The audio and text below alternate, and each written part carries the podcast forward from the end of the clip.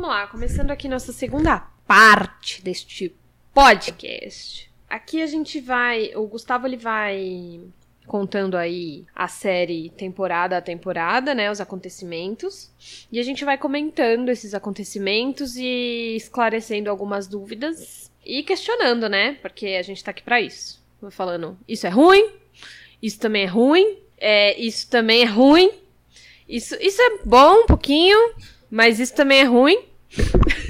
Pare de me provocar. Não, brincadeira, gente. A gente tá aqui pra isso, né? Pra. A gente sabe que é uma série polêmica e, e, e, conforme ele for contando a história, a gente vai tentando esclarecer o máximo possível aí das dúvidas e, e levantar alguns questionamentos que podem estar tá aqui, que podem pode ser de alguns ouvintes também, tá? É, caso a gente não, não responda alguma dúvida que vocês tiverem aí, manda pra gente depois no Twitter, manda e-mail, no Instagram, enfim. Pode mandar pra gente, que aí no próximo episódio a gente vai tentar responder também, tá bom? Então vamos lá, Gu, pode começar. Bom, então antes de começar, já avisando que é uma série que tem um, enredo muito denso. Acontece muita coisa e a coisa ao mesmo tempo e mais. Então a gente vai resumir aqui só o que acontece na ilha mesmo. Os flashbacks, os flash forwards, os flash sideways, né, que acontecem na sexta temporada. Eu, eu não vou comentar quase nada deles, não, eu não coloquei na minha pauta aqui, mas a Ju e o André têm toda a liberdade para fazer as inserções e comentar de qualquer parte. Né? E a gente vai fazendo assim. Bom, então vamos lá começar pela primeira temporada. Né? Na primeira temporada, o que acontece? Primeiro tem um acidente, né?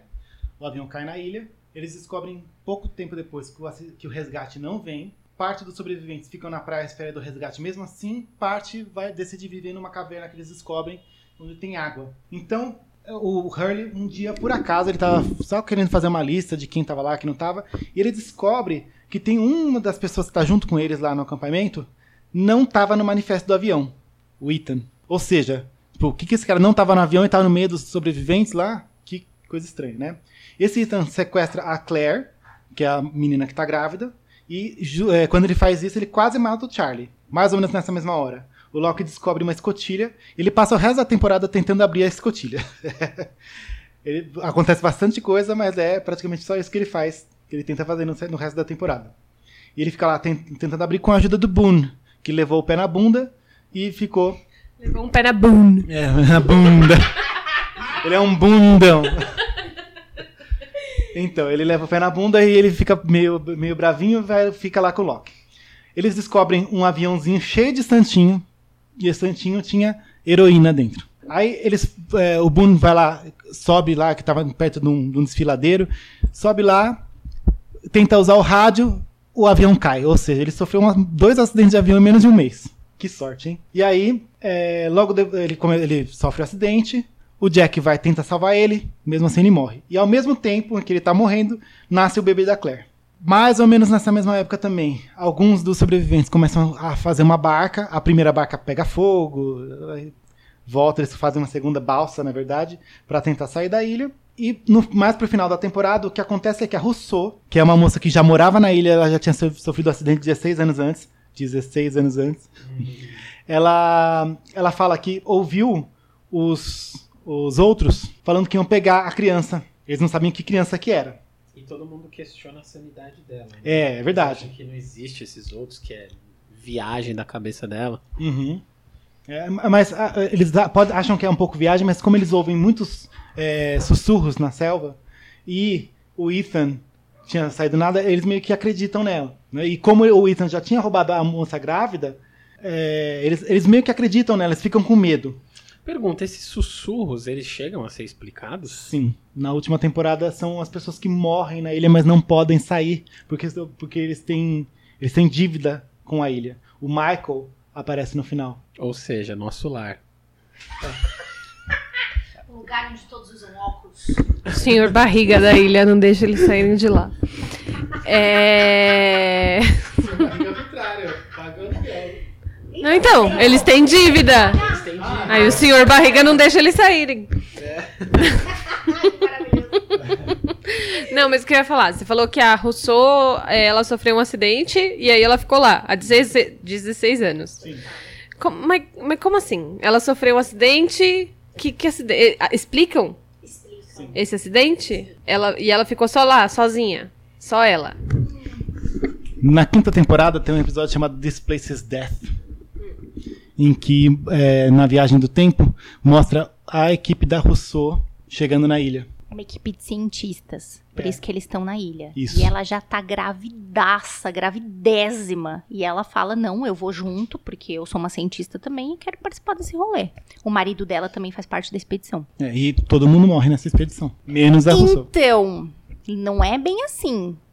Ela chega, a galera fica lá um pouco, e aí ela começa a perceber que as pessoas estão ficando más, entre muitas aspas. E aí ela pega o trabuco e passa o fogo na galera. Ah, você não é mais quem você era. Tchá, tchá, pá. É, que ela É chama de isso. The Sickness, né, a doença. Ela fala que tá todo mundo doente, tá todo mundo doente, e chega uma hora que fica ela e a criança.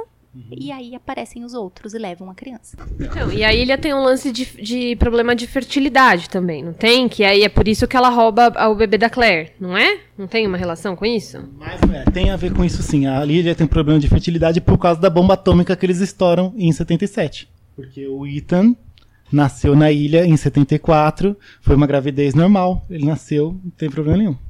Tá, então esse lance da fertilidade não é uma questão mágica. Não tem nada a ver com simbologia, com é, magia, com.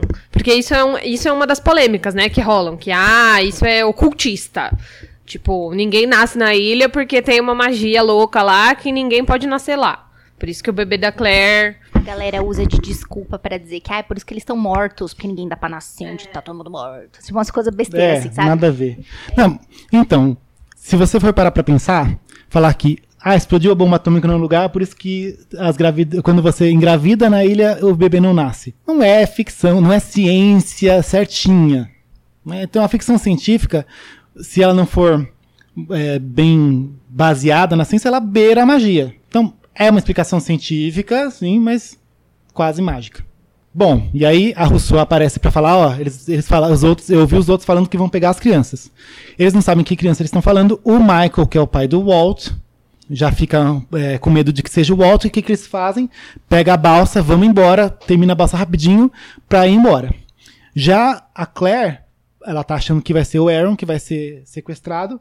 E todo mundo tem- tenta encontrar um jeito de é, proteger a Claire. O Locke aproveita e fala assim: vamos colocar na escotilha. Eu tô tentando abrir essa escotilha um tempão aqui. Vamos colocar o pessoal todo mundo ali. Aí eles descobrem, né? A Rousseau também fala que tem um lugar onde tem dinamite. Que é um barco que tá no meio da ilha. E eles vão lá, pegam dinamite, explodem a escotilha, abrem. E aí termina, E é um termina a temporada aí. cliffhangers mais malditos da É. história da televisão. Não, cada- toda a temporada do a final de temporada do Lost tem cliffhanger Termina maldito. com a câmera descendo, né? É. Na escotilha. É, e enquanto tá acontecendo isso, no outro lado, lá em alto mar, tá lá o, o Michael, o Sawyer, o Jim e o Walt na barca. Aparecem dois caras de barca, eles falam, opa, vão ser resgatados, mas não. Os caras lá passam fogo na balsa deles, levam o Walt, o Walt com eles e deixam os outros lá no, no, no meio do no meio do, do oceano, lá com os tubarão tatuado. É, tubarão hipster. É, é, é. Eles nem o tubarão só aparece, na verdade, na segunda temporada, né? Mas é logo nessa cena, né, nessa situação aí. Eles explodem a escotilha, como falei, e aí terminou a temporada. Você vê que acontece muita coisa. Não falei nada dos flashbacks, que explicam cada personagem, eles apresentam. A primeira temporada é bastante preocupada em apresentar os personagens bem. Então você tem um personagem que é o cara mais capaz na ilha, mas você descobre que antes ele era paraplégico, ele era cadeirante. Você descobre por que, que o, Jack é daquele jeito, porque o pai dele chega e fala assim, ó, você nunca vai ser tão bom assim, você não tem o que precisa pra ser para ser Não tem médico. o que é necessário É. para esmagar essa Essa a minha rata. Isso. Que, era importante só comentar, Gu, algumas das características principais dos personagens. Por exemplo, o Jack era médico, né? E eu acho que num momento assim, tipo, ah, caiu um avião na ilha. Acho que ter um médico presente é um ponto importante, né? O, e esse negócio do Loki ser cadeirante é um negócio muito curioso e é muito interessante, né? Porque acontece é no quarto episódio, né? O, como que é o nome do episódio mesmo? Walkabout. É uma coisa que o pessoal que tá na ilha não sabe que o Loki era cadeirante. E a gente descobre nesse, nesse episódio justamente por conta do- dos flashbacks, né? Porque cada episódio é focado em um personagem, né? Na história, no, no- no flashback, né? Do, a história de cada um dos personagens antes deles caírem na ilha. E, e aí você. Quando você percebe, você descobre que ele era cadeirante. Aí quando ele chega na ilha e você vê que ele não é mais, fica meio que como um segredo entre o espectador e o personagem. E isso cria um laço, né, de você a, né, do espectador com a série, que é muito bonito, é muito interessante. Eu acho que eu tava vendo um vídeo aí eu revi essa cena, inclusive depois tem um momento que eles vão queimar, vão incinerar umas coisas, né? Uma, tem uma cena que eles vão incinerar umas coisas que o, o Loki vê a cadeira dele, né? Porque quando ele embarca no avião, ele é cadeirante. E aí ele vê a cadeira dele e a gente vê também, é uma cena muito bonita. É, e eu acho que isso que eles criaram, assim, de, de ser um segredinho, né, do espectador com o personagem, é um, é um troço muito bonito, assim, é- isso é muito legal.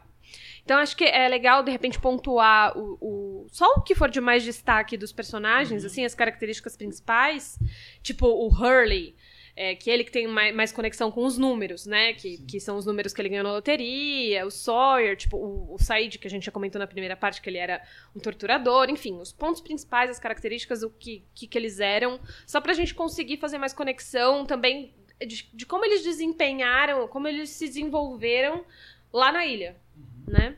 Não, isso é importante também pra gente entender o final e o que estava acontecendo desde então, porque o nome Lost não é só porque eles estão perdidos na ilha. Todos eles estavam perdidos na vida também. Todos eles estavam presos aos erros que eles cometeram no passado. Os traumas deles faziam com que eles não, não conseguissem se desenvolver. E é só na ilha que eles conseguiram, aos poucos, um a um, se libertar. Alguns não conseguiram, mas eles conseguem se libertar desses traumas do passado. Então, o trauma do John Locke, a gente descobre na segunda temporada, na verdade, né, o que aconteceu exatamente com ele, que o, o pai dele roubou o rim dele. E depois a gente descobre que o pai dele fez com que ele ficasse cadeirante. O pai dele jogou ele do oitavo andar. Até hoje, quando eu vejo esse ator, eu, eu- eu Ah, é. sinto raiva. Pois é, Não né? importa o filme que ele faça, eu sinto raiva até hoje. Eu não vejo ele muito nos lugares, não. Eu Ainda vi ele bem. em séries, É, assim. sei. Nossa. Pois é. Você sente raiva do pai do Loki. Sim. Ah, tá, eu não do... ator e eu fico com raiva do ator. Ah, sou, mas, tipo- ah, sim, tipo do ator que fez o pai do Atriz Loki. de novela que sai na rua e as pessoas querem bater nela. Eu achei que você sentia raiva do Loki. não, não. Porque o Loki é um querido, né? Eu Claro, adoro, adoro claro. o personagem. Melhor. Eu só sinto dó do Loki, coitado. Eu adoro aquela cena que a, a- eu não lembro qual que é a personagem que olha pra ele, ele vai sorrir, ele tá com uma laranja na boca. É muito boa aquela cena. É a É Rose. é o- é o- Não, Rose não, é é o. Walt. Ah, é o Walt olha pra ele, ele sorri. É a primeira cena que aparece o Loki. Ah, é Que ele verdade. tá, tá todo mundo lá correndo pra lá pra cá, ele só tá de pé, olhando as coisas, né? Porque, tipo, ele, ele, ele, ele experienciou um milagre naquela hora. En- Engraçado, porque vocês têm, olha que diferente, vocês têm duas opiniões diferentes sobre o Loki, eu tenho uma terceira. Tem horas que eu amo o Loki, tem horas que eu quero matar ele. Sim, sim, com certeza, com certeza. Mas eu, eu acho que ele traz essa dualidade mesmo, né, na, na série. Não, na, na terceira temporada ele explode o submarino, você fala assim, porra, mas é- é- é- era o que precisava pra vocês saírem daí. Não, então, e eu- essa cena que ele sorri com a laranja, é, eu acho curiosa porque ela. Quando, ele- quando ele sorri com a laranja, num primeiro momento você olha e você e parece que vai ter algo de sobrenatural naquilo. Pelo menos a impressão que eu tive, eu falo, eita! Tipo, parece que vai, sei lá, ele, ele é um bicho, um bagulho mecatrônico, um, um- sei lá, ele vai ser algo sobrenatural, sabe? Pelo menos foi a impressão que eu tive, tipo, que vai ser algo estranho. E não, era só um cara, tipo, meio palhaço, assim, fazendo uma, uma bobeira. É, mas como você já tem aquela, aquela impressão que é algo misterioso e tal, pelo menos foi a impressão que eu tive, sabe? Tipo, ah, vai começar as estranhezas aí, né? Tipo, o cara tem um bagulho dentro da boca. Mas não, era só um cara fazendo uma bobeira. E é nessa primeira temporada também que o, o Loki começa a estabelecer uma relação com o Walt, que é a criança, porque ele percebe que o Walt tem uma coisa especial também, como a, a ilha. Né? O Loki percebe que a ilha é especial imediatamente por causa do milagre. E ele, ele, ele é uma pessoa que acredita muito nas coisas da ilha imediatamente por causa disso. É que ele vê que o Walt vai envelhecer muito mais rápido que todas as outras É. pessoas da ilha. É, esse é um dos problemas também, os percalços que eles tiveram, porque, assim, a, a puberdade não bateu, ela espancou o Walt. É, É muito- tipo o Bran do Game of Thrones. Que É. É Na que o Brandon ainda ficou uma temporada fora, É. né? Mas o Walt, assim, três meses o cara cresceu um metro, sabe? Bom, o Hurley, ele é. ele- o, o erro do passado dele é o fato dele ter ganhado na loteria usando os números que personagem, o amigo dele do manicômio, falou pra ele, né? Ele falou que eram maldi- números malditos. Ele, por curiosidade, jogou os números, ganhou na loteria. E a- depois disso, ele teve muito azar. Ele tem muita sorte, na verdade, mas as pessoas perto dele têm muito azar. Acontece só tragédia. O Charlie, viciado em heroína. O Jack é viciado em querer consertar as coisas. Ele é. É, ele é médico e ele quer provar pro pai dele que ele tem o que é preciso, como a, a Ju falou, o que é preciso pra esmagar as rata, a rata. O, a Kate, ela. Bom, já que tá na Paris pode falar, ela matou o, o padrasto dela, que espancava a mãe dela. Fica aquela coisa, foi justificável ou não, e ela tem culpa, apesar dela achar que foi. que ela deveria ter feito isso, ela fica com muita culpa por causa disso. O Sawyer. O, o primeiro trauma que ele tem é que o pai dele matou a mãe dele porque foi engana- ela foi enganada por um, um vigarista que por acaso era o pai do Loki. É obcecado por encontrar o pai do Loki, ele não sabe que é o pai do Loki, encontrar a pessoa que enganou a mãe dele e se vingar. E logo antes do, Antes de- do do- avião de- cair. do avião cair, ele vai pra Austrália justamente porque falam pra ele que encontraram o, o cara, ele vai lá e mata o cara. E aí ele descobre que o cara é inocente, não era, não era o pai do. não era o cara que. é, não era o cara que enganou a mãe dele. Ou seja, ele foi manipulado por uma pessoa de fora porque ele tinha esse trauma anterior. O Said, ele foi torturador, ele torturou a mulher que ele amava, a Nádia. E depois que acabou a guerra no Iraque, o que ele mais queria era encontrar a Nádia. E falaram, ele foi pra Austrália, ele denunciou um plano terrorista que eles estavam tendo na Austrália do amigo dele. Porque o, a polícia falou pra ele, ó, a gente tem a localização da Nádia. E ele tava indo pra Los Angeles pra encontrar a Nádia. O Boone, o erro dele, entre aspas, é de amar a própria irmã, que não é uma irmã de sangue. É, Mas ele tem né? sentimentos amorosos por ela. E é por isso que ele fica morrendo de ciúme toda vez que o Said É. chega perto dela. E o trauma dos dois é que eles fizeram sexo em, em Sydney antes Sim. de. Eles Antes deles virem. beberam todas e vral. né. O erro dele foi amar demais. O Jim, ele, o, o que prendia ele no passado é que ele teve que fazer um monte de coisas ruins, porque o pai da, da, da Sam, que é um desgraçado, um dos grandes vilões da série, o, é, o pai da Sam empregou ele é, para ele ter o padrão de vida da- que, a- que ele achava que a Sam queria. Ele começou a fazer coisas muito ruins, como capanga do pai dela.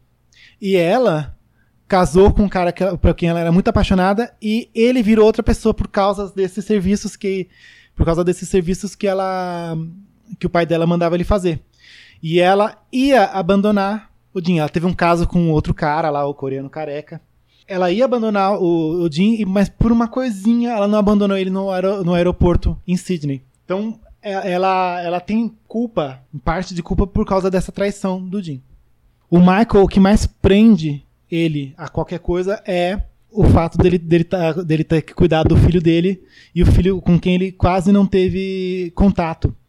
A esposa dele é, teve o filho e fez com que ele assinasse um, um termo de. de não, eu esqueci qual é o nome disso, mas é quando você, você deixa de ter custódia, você aceita não ter custódia mais sobre o seu filho, porque o pai adotivo assinou a adoção. Só que aí, quando a mulher dele morreu, o pai adotivo falou: não quero mais a criança, não. Pega aí, vem aqui pegar aqui você, pai, pai biológico.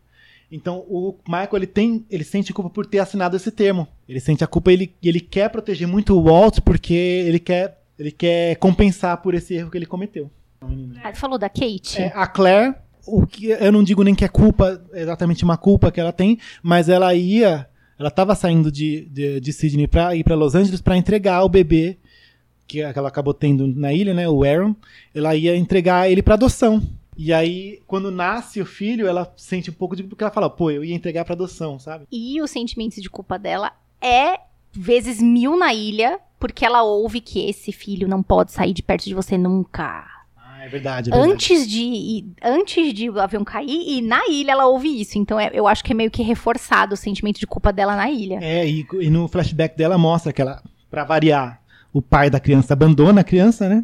E aí ela vai num, num médium, alguma coisa assim, e o médium fala assim, ó, você tem um casal pra adotar aqui, você tem que pegar esse avião, esse voo. Dá a entender de que ele sabia que o voo ia cair, que ela ia sobreviver e ficar na ilha e se manter perto do Aaron.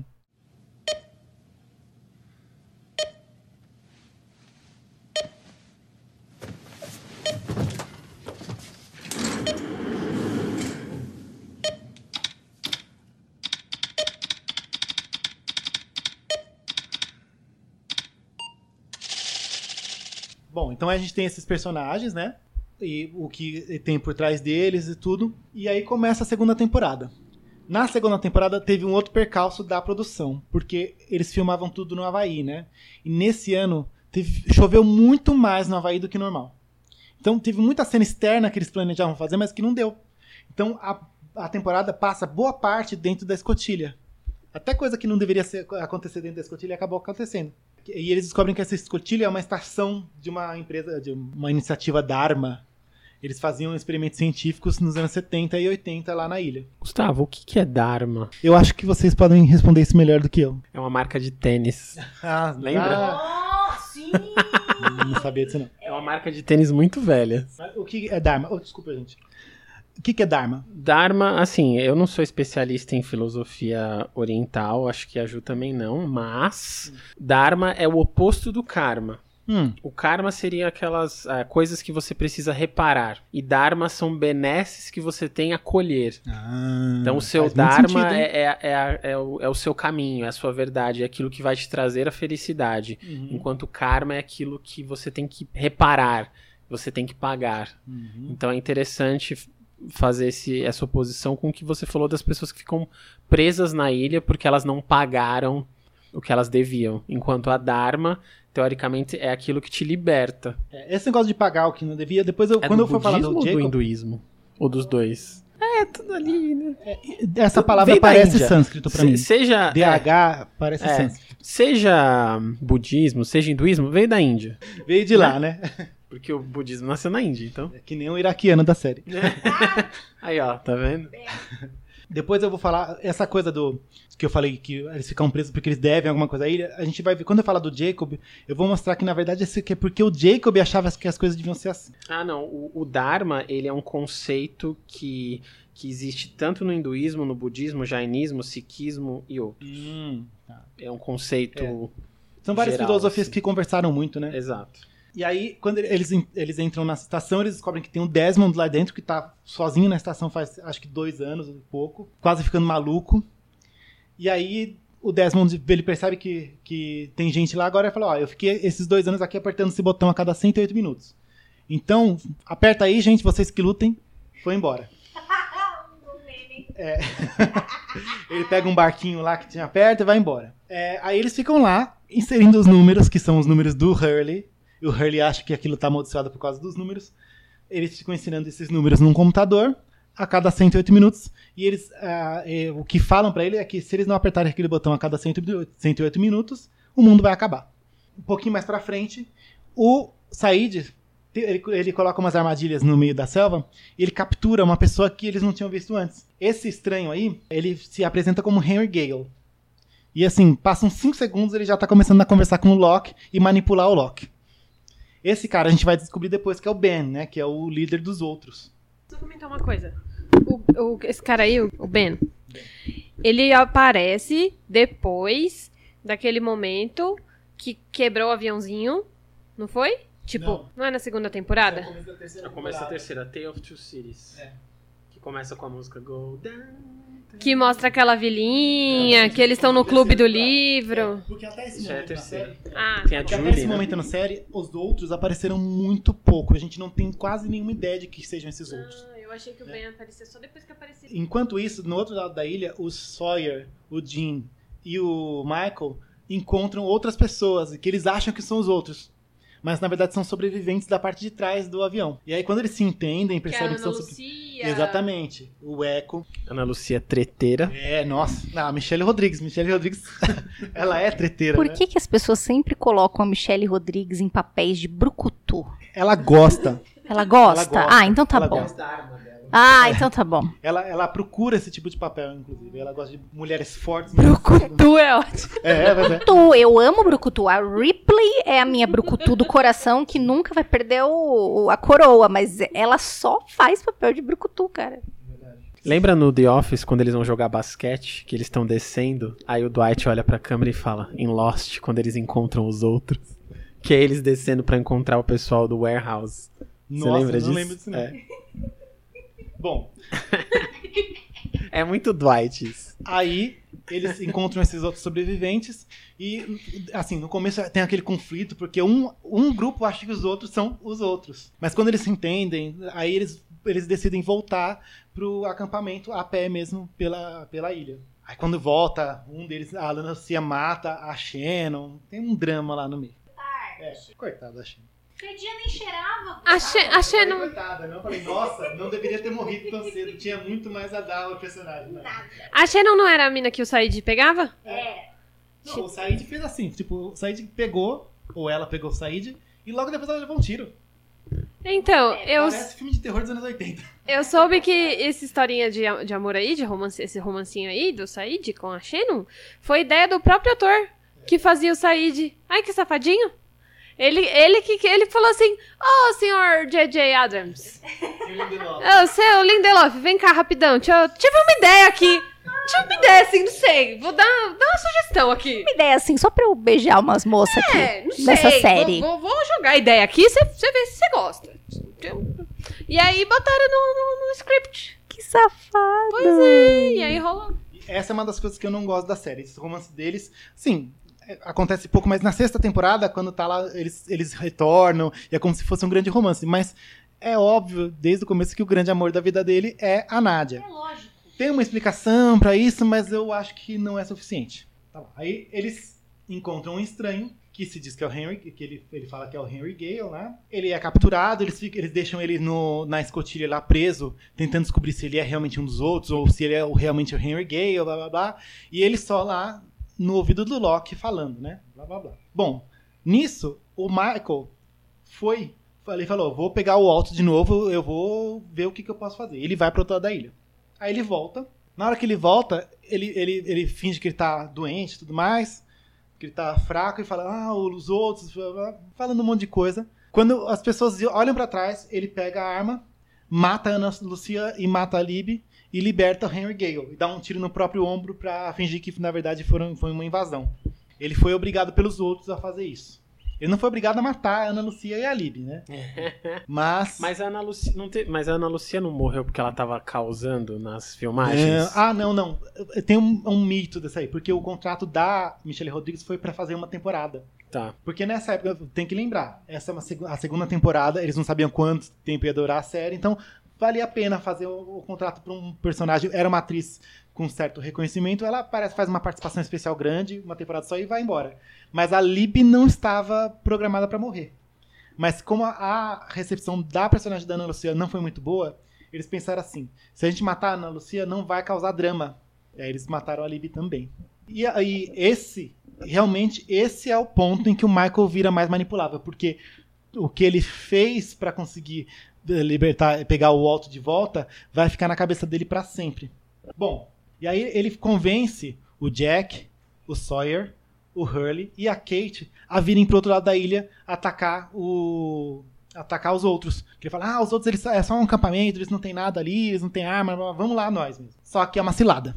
E aí os outros capturam o Jack, a Kate e o Sawyer, fala pro Hurley, ó Hurley, volta lá e avisa todo mundo pra ficar todo mundo aí na, na dele, que é, nó- só nesse lado da ilha aí, ninguém vem pra cá. E aí, no final também o que acontece é explode a estação Cis- Cisne. Na verdade, o que acontece é que eles param de apertar o botão a cada 108 minutos, né? O Loki fala, ele fica Loki e aí não deixa ninguém apertar o botão. E aí começa a quebrar tudo, né? parece que vai realmente explodir. Aí o que eles o Desmond, que aparece no final da segunda temporada, do nada, assim, de repente, ele fala, ó, tem um, um fail-safe, como que eu posso falar, falar isso? Tem um, tem um sistema, de, é, tipo, um, uma implosão, alguma coisa assim, né? Um uma autodestruição que falaram que em última, últimas, última instância eu podia usar isso. Então ele vai lá, vira uma chavinha, pum! O céu fica roxo, começa a tremer tudo, e aí a estação Cisne explode. E a temporada termina aí. Ah, tem uma coisa que você fica com pulga atrás da orelha também. Hum. Eles mandam o Hurley voltar porque mais de uma pessoa diz pro Hurley: "Você é especial, a gente não quer te ferir". Então vá você como. E aí o Hurley fala: Como assim, velho? Por que, que eu sou especial? Por que, que vocês estão falando isso? De onde vocês tiraram isso? É. E ele já fica com a pulguinha atrás da orelha. Isso aí é gordofobia. When you get safe, you radio me and you tell me that story.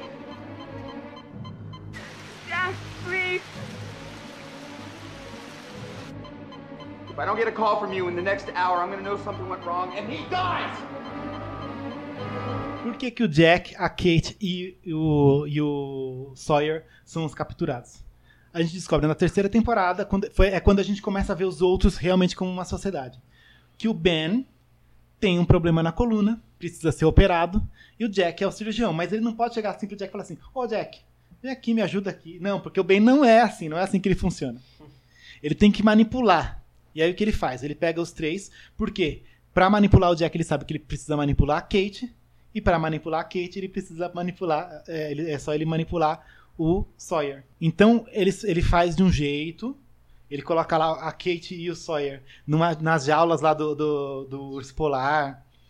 Aí coloca uma câmera, os dois transam depois de um tempão. né, Eles batem no Sawyer, quase batem na Kate.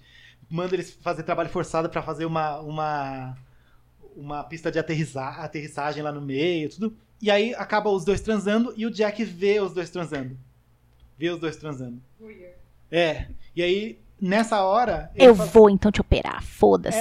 fala é Foda-se essa galera do avião. Esse bando de filho da puta. E nisso está bonitinho lá o outro na mesa de cirurgia.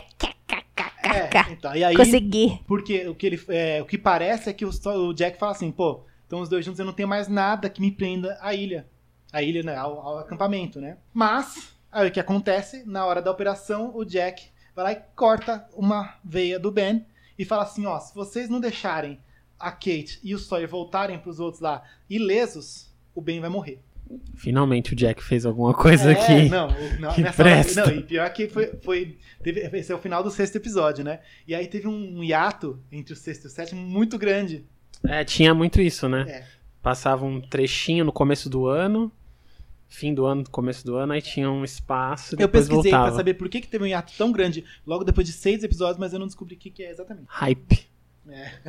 Depois disso, o Jack e o Ben acabam fazendo um tipo de Uma trégua. uma trégua. It's been a long time since I had anybody with a little skill to play against. I don't suppose there's anything I could do to convince you to stick around. Relax, Jack. Just an idle question. We have a deal. I fully intend to honor it. Intend to, or you will. Well, it's not entirely up to me. If the island doesn't want you to leave, it won't let you. E aí o Jack começa a viver com os outros lá. Né? Ele encontra a Juliet, ele e a Juliet se dão bem, acontece um monte de coisa. É nesse ponto da temporada que tem o pior episódio da série, que é o episódio das tatuagens do Jack. E foi esse episódio das, das tatuagens que é, É muito, muito- ruim mesmo. é- assim, é, indefensável. Péssimo. Tem uma coisinha ou outra que você pode tirar daquele episódio, mas a maioria das coisas você pode até pular. Foi nessa hora que eles falaram, ó, a gente tá se, a gente tá sem ideia de como continuar, porque a gente precisa saber. Tem certas coisas se a gente se a gente começar, vai levar pro fim da série. E aí eles conversaram com a emissora. Foi nessa hora.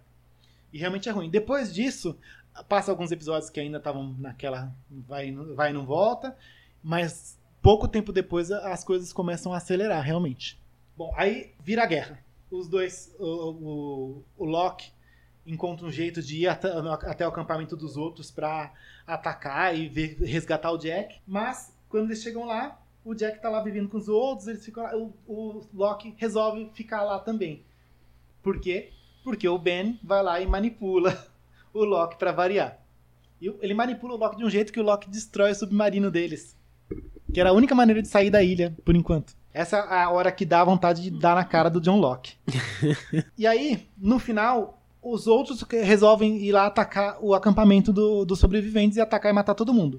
Só que eles não contavam com o fato de que eles conseguiram fazer um, um certo esquema de colocar bomba dentro das, das barracas e tudo. E não contavam também com o Said, o Said sendo badass.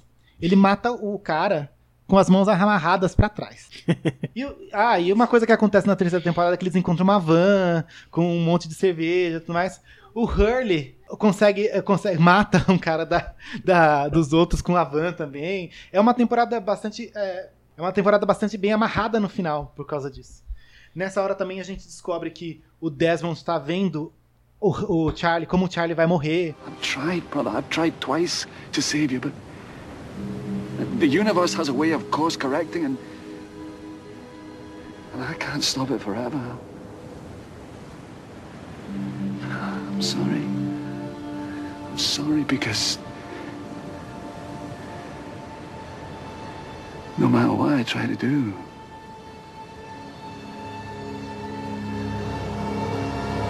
you're gonna die, Charlie. E a gente tem aquele episódio super legal que ele volta no passado e a Elise Hawkins chega pra ele e fala: Ó, você não pode mudar nada, quem morreu vai morrer mesmo, você só adia e tudo mais.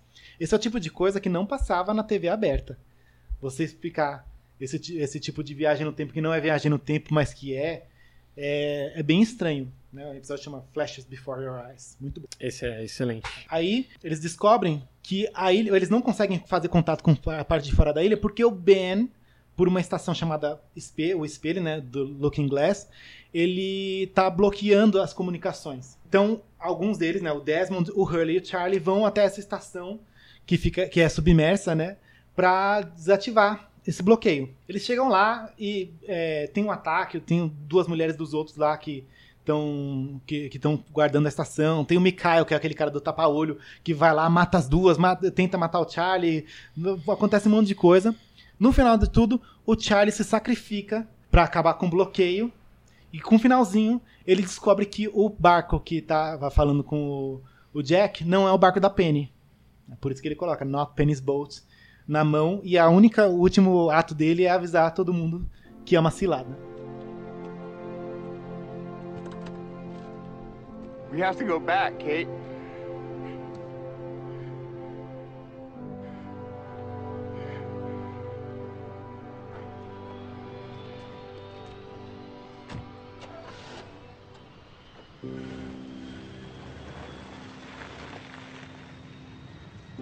We have to go back! É a cena mais triste da história da televisão brasileira.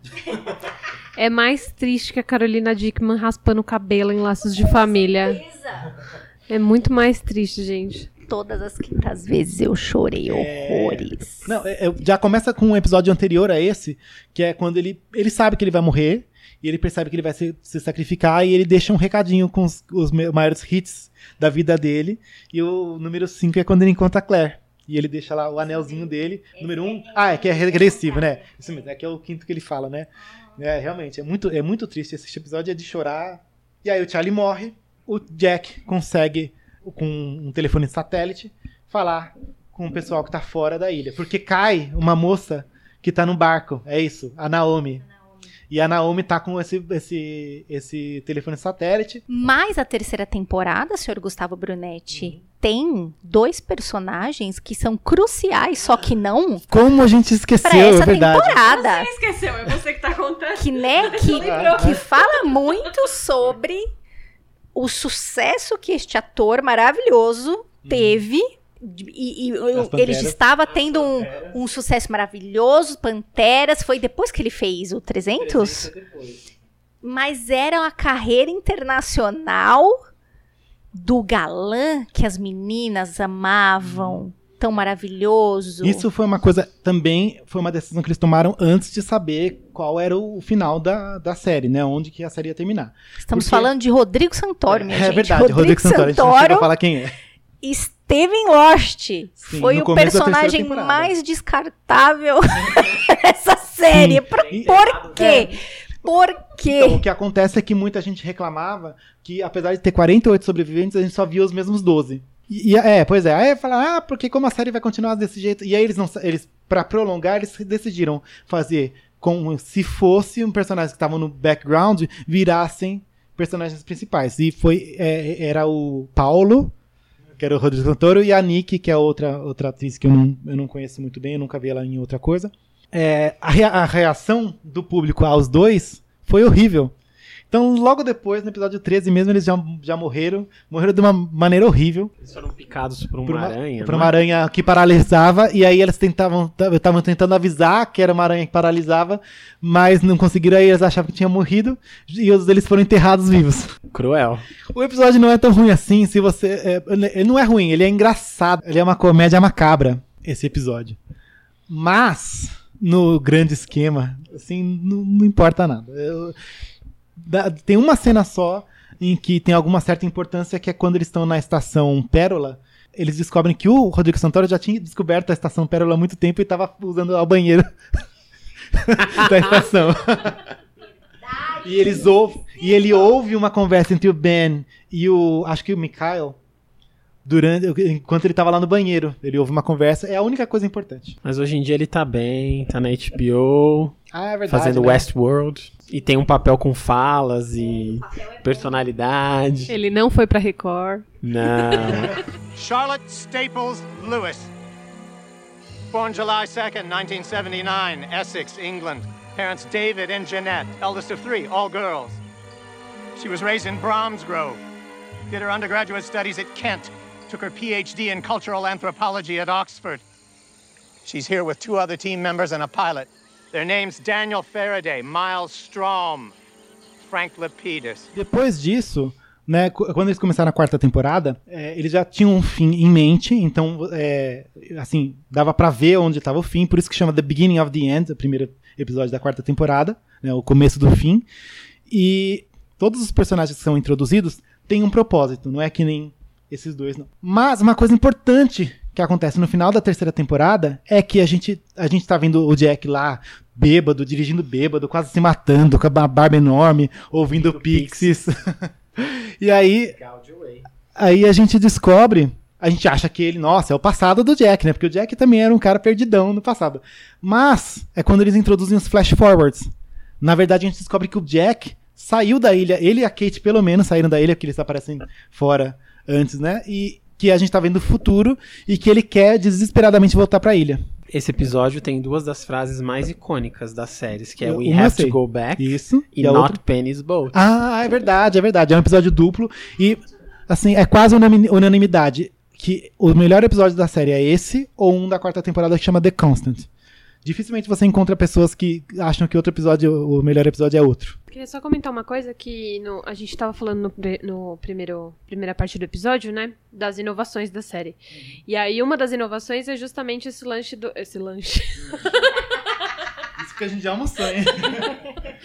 esse lance dos flash forwards.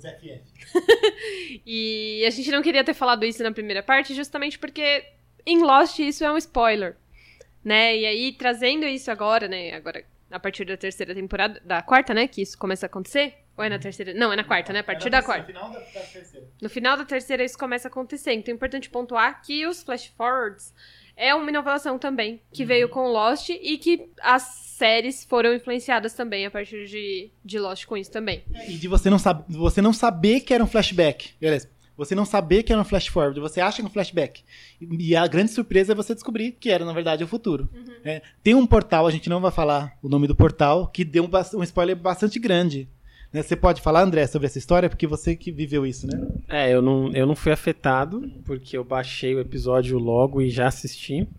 Mas teve um grande portal que não será nomeado, que publicou em letras garrafais que Lost agora trazia flash forwards. Isso Imagina já só. é. Isso na época, assim, assim que o episódio saiu, é, no dia seguinte, sabe? Ou seja, nem deu tempo das pessoas verem. É, nem, nem quem baixava, muito menos quem ia ver na TV. E aí era a chamada do, Pois do é. negócio. Pelo amor de Deus, né? É, então. E eles acham que, tão, que vão ser resgatados, né? Mas, como a gente sabe, not Penny's boat, né? Não era o barco da Penny, era outro barco.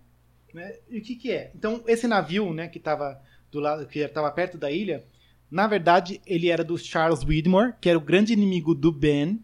A gente não sabe nessa hora, mas ele é o pai da Penny. Esse barco, ele ele tava se posava de inocente, mas na verdade o que ele queria era retomar a ilha. Porque a ilha já foi o, o, o Widmore já tinha sido o líder dos outros e queria. é, ele foi expulso pelo Ben. Ele queria matar o Ben, matar todo mundo lá e pegar ele de volta para ele. Tem uma equipe científica, né, que tem uma antropóloga, um físico. é, na verdade, é, eles falam equipe científica, mas só dois são cientistas, né? Porque tem o, o, o moço que fala com mortos e o piloto do helicóptero e piloto de avião muito bom. Eles são os personagens novos introduzidos na, na- nessa temporada. Eles chegam e já começam certos, certos conflitos. Eles começam. Tudo isso que você tá falando já é a quarta temporada. quarta temporada. é, é, tem bastante conflito en- entre esse grupo dos cientistas e o grupo dos sobreviventes, porque os cientistas é, eles não sabiam qual era o grande propósito do, do- do navio. Eles estavam lá, eles eram inocentes nesse sentido. Tem bastante conflitos e voltam, se entendem. No final das contas, eles se entendem e acontece bastante coisa, porque é uma temporada bastante focada na ação, é uma temporada bem ação. Então, no final das contas, a milícia vai pra ilha, tem uma milícia nesse, nesse barco, eles vão pra ilha, é uma milícia, o, o Kim. Eles chegam lá pra matar todo mundo, principalmente matar o Ben. Sequestram a filha do Ben, matam a filha do Ben, só que eles não contavam que o Ben conseguia invocar o monstro de fumaça, mata todo mundo, menos o, o líder. Nisso, eles é, começam a, a levar as pessoas de helicóptero para o barco, que agora dá- dava para sair da ilha com o helicóptero sabendo direitinho o caminho, tudo. Enquanto estão saindo com as pessoas, o Locke e o Ben percebem que ah, o, o Ben passa o título de líder dos outros para o Locke e ele falou, ó, o que a gente precisa fazer? Eles vão até a cabana do Jacob, ele fala que é a cabana do Jacob, mas não tem ninguém lá, mas tem. É uma cabana super misteriosa.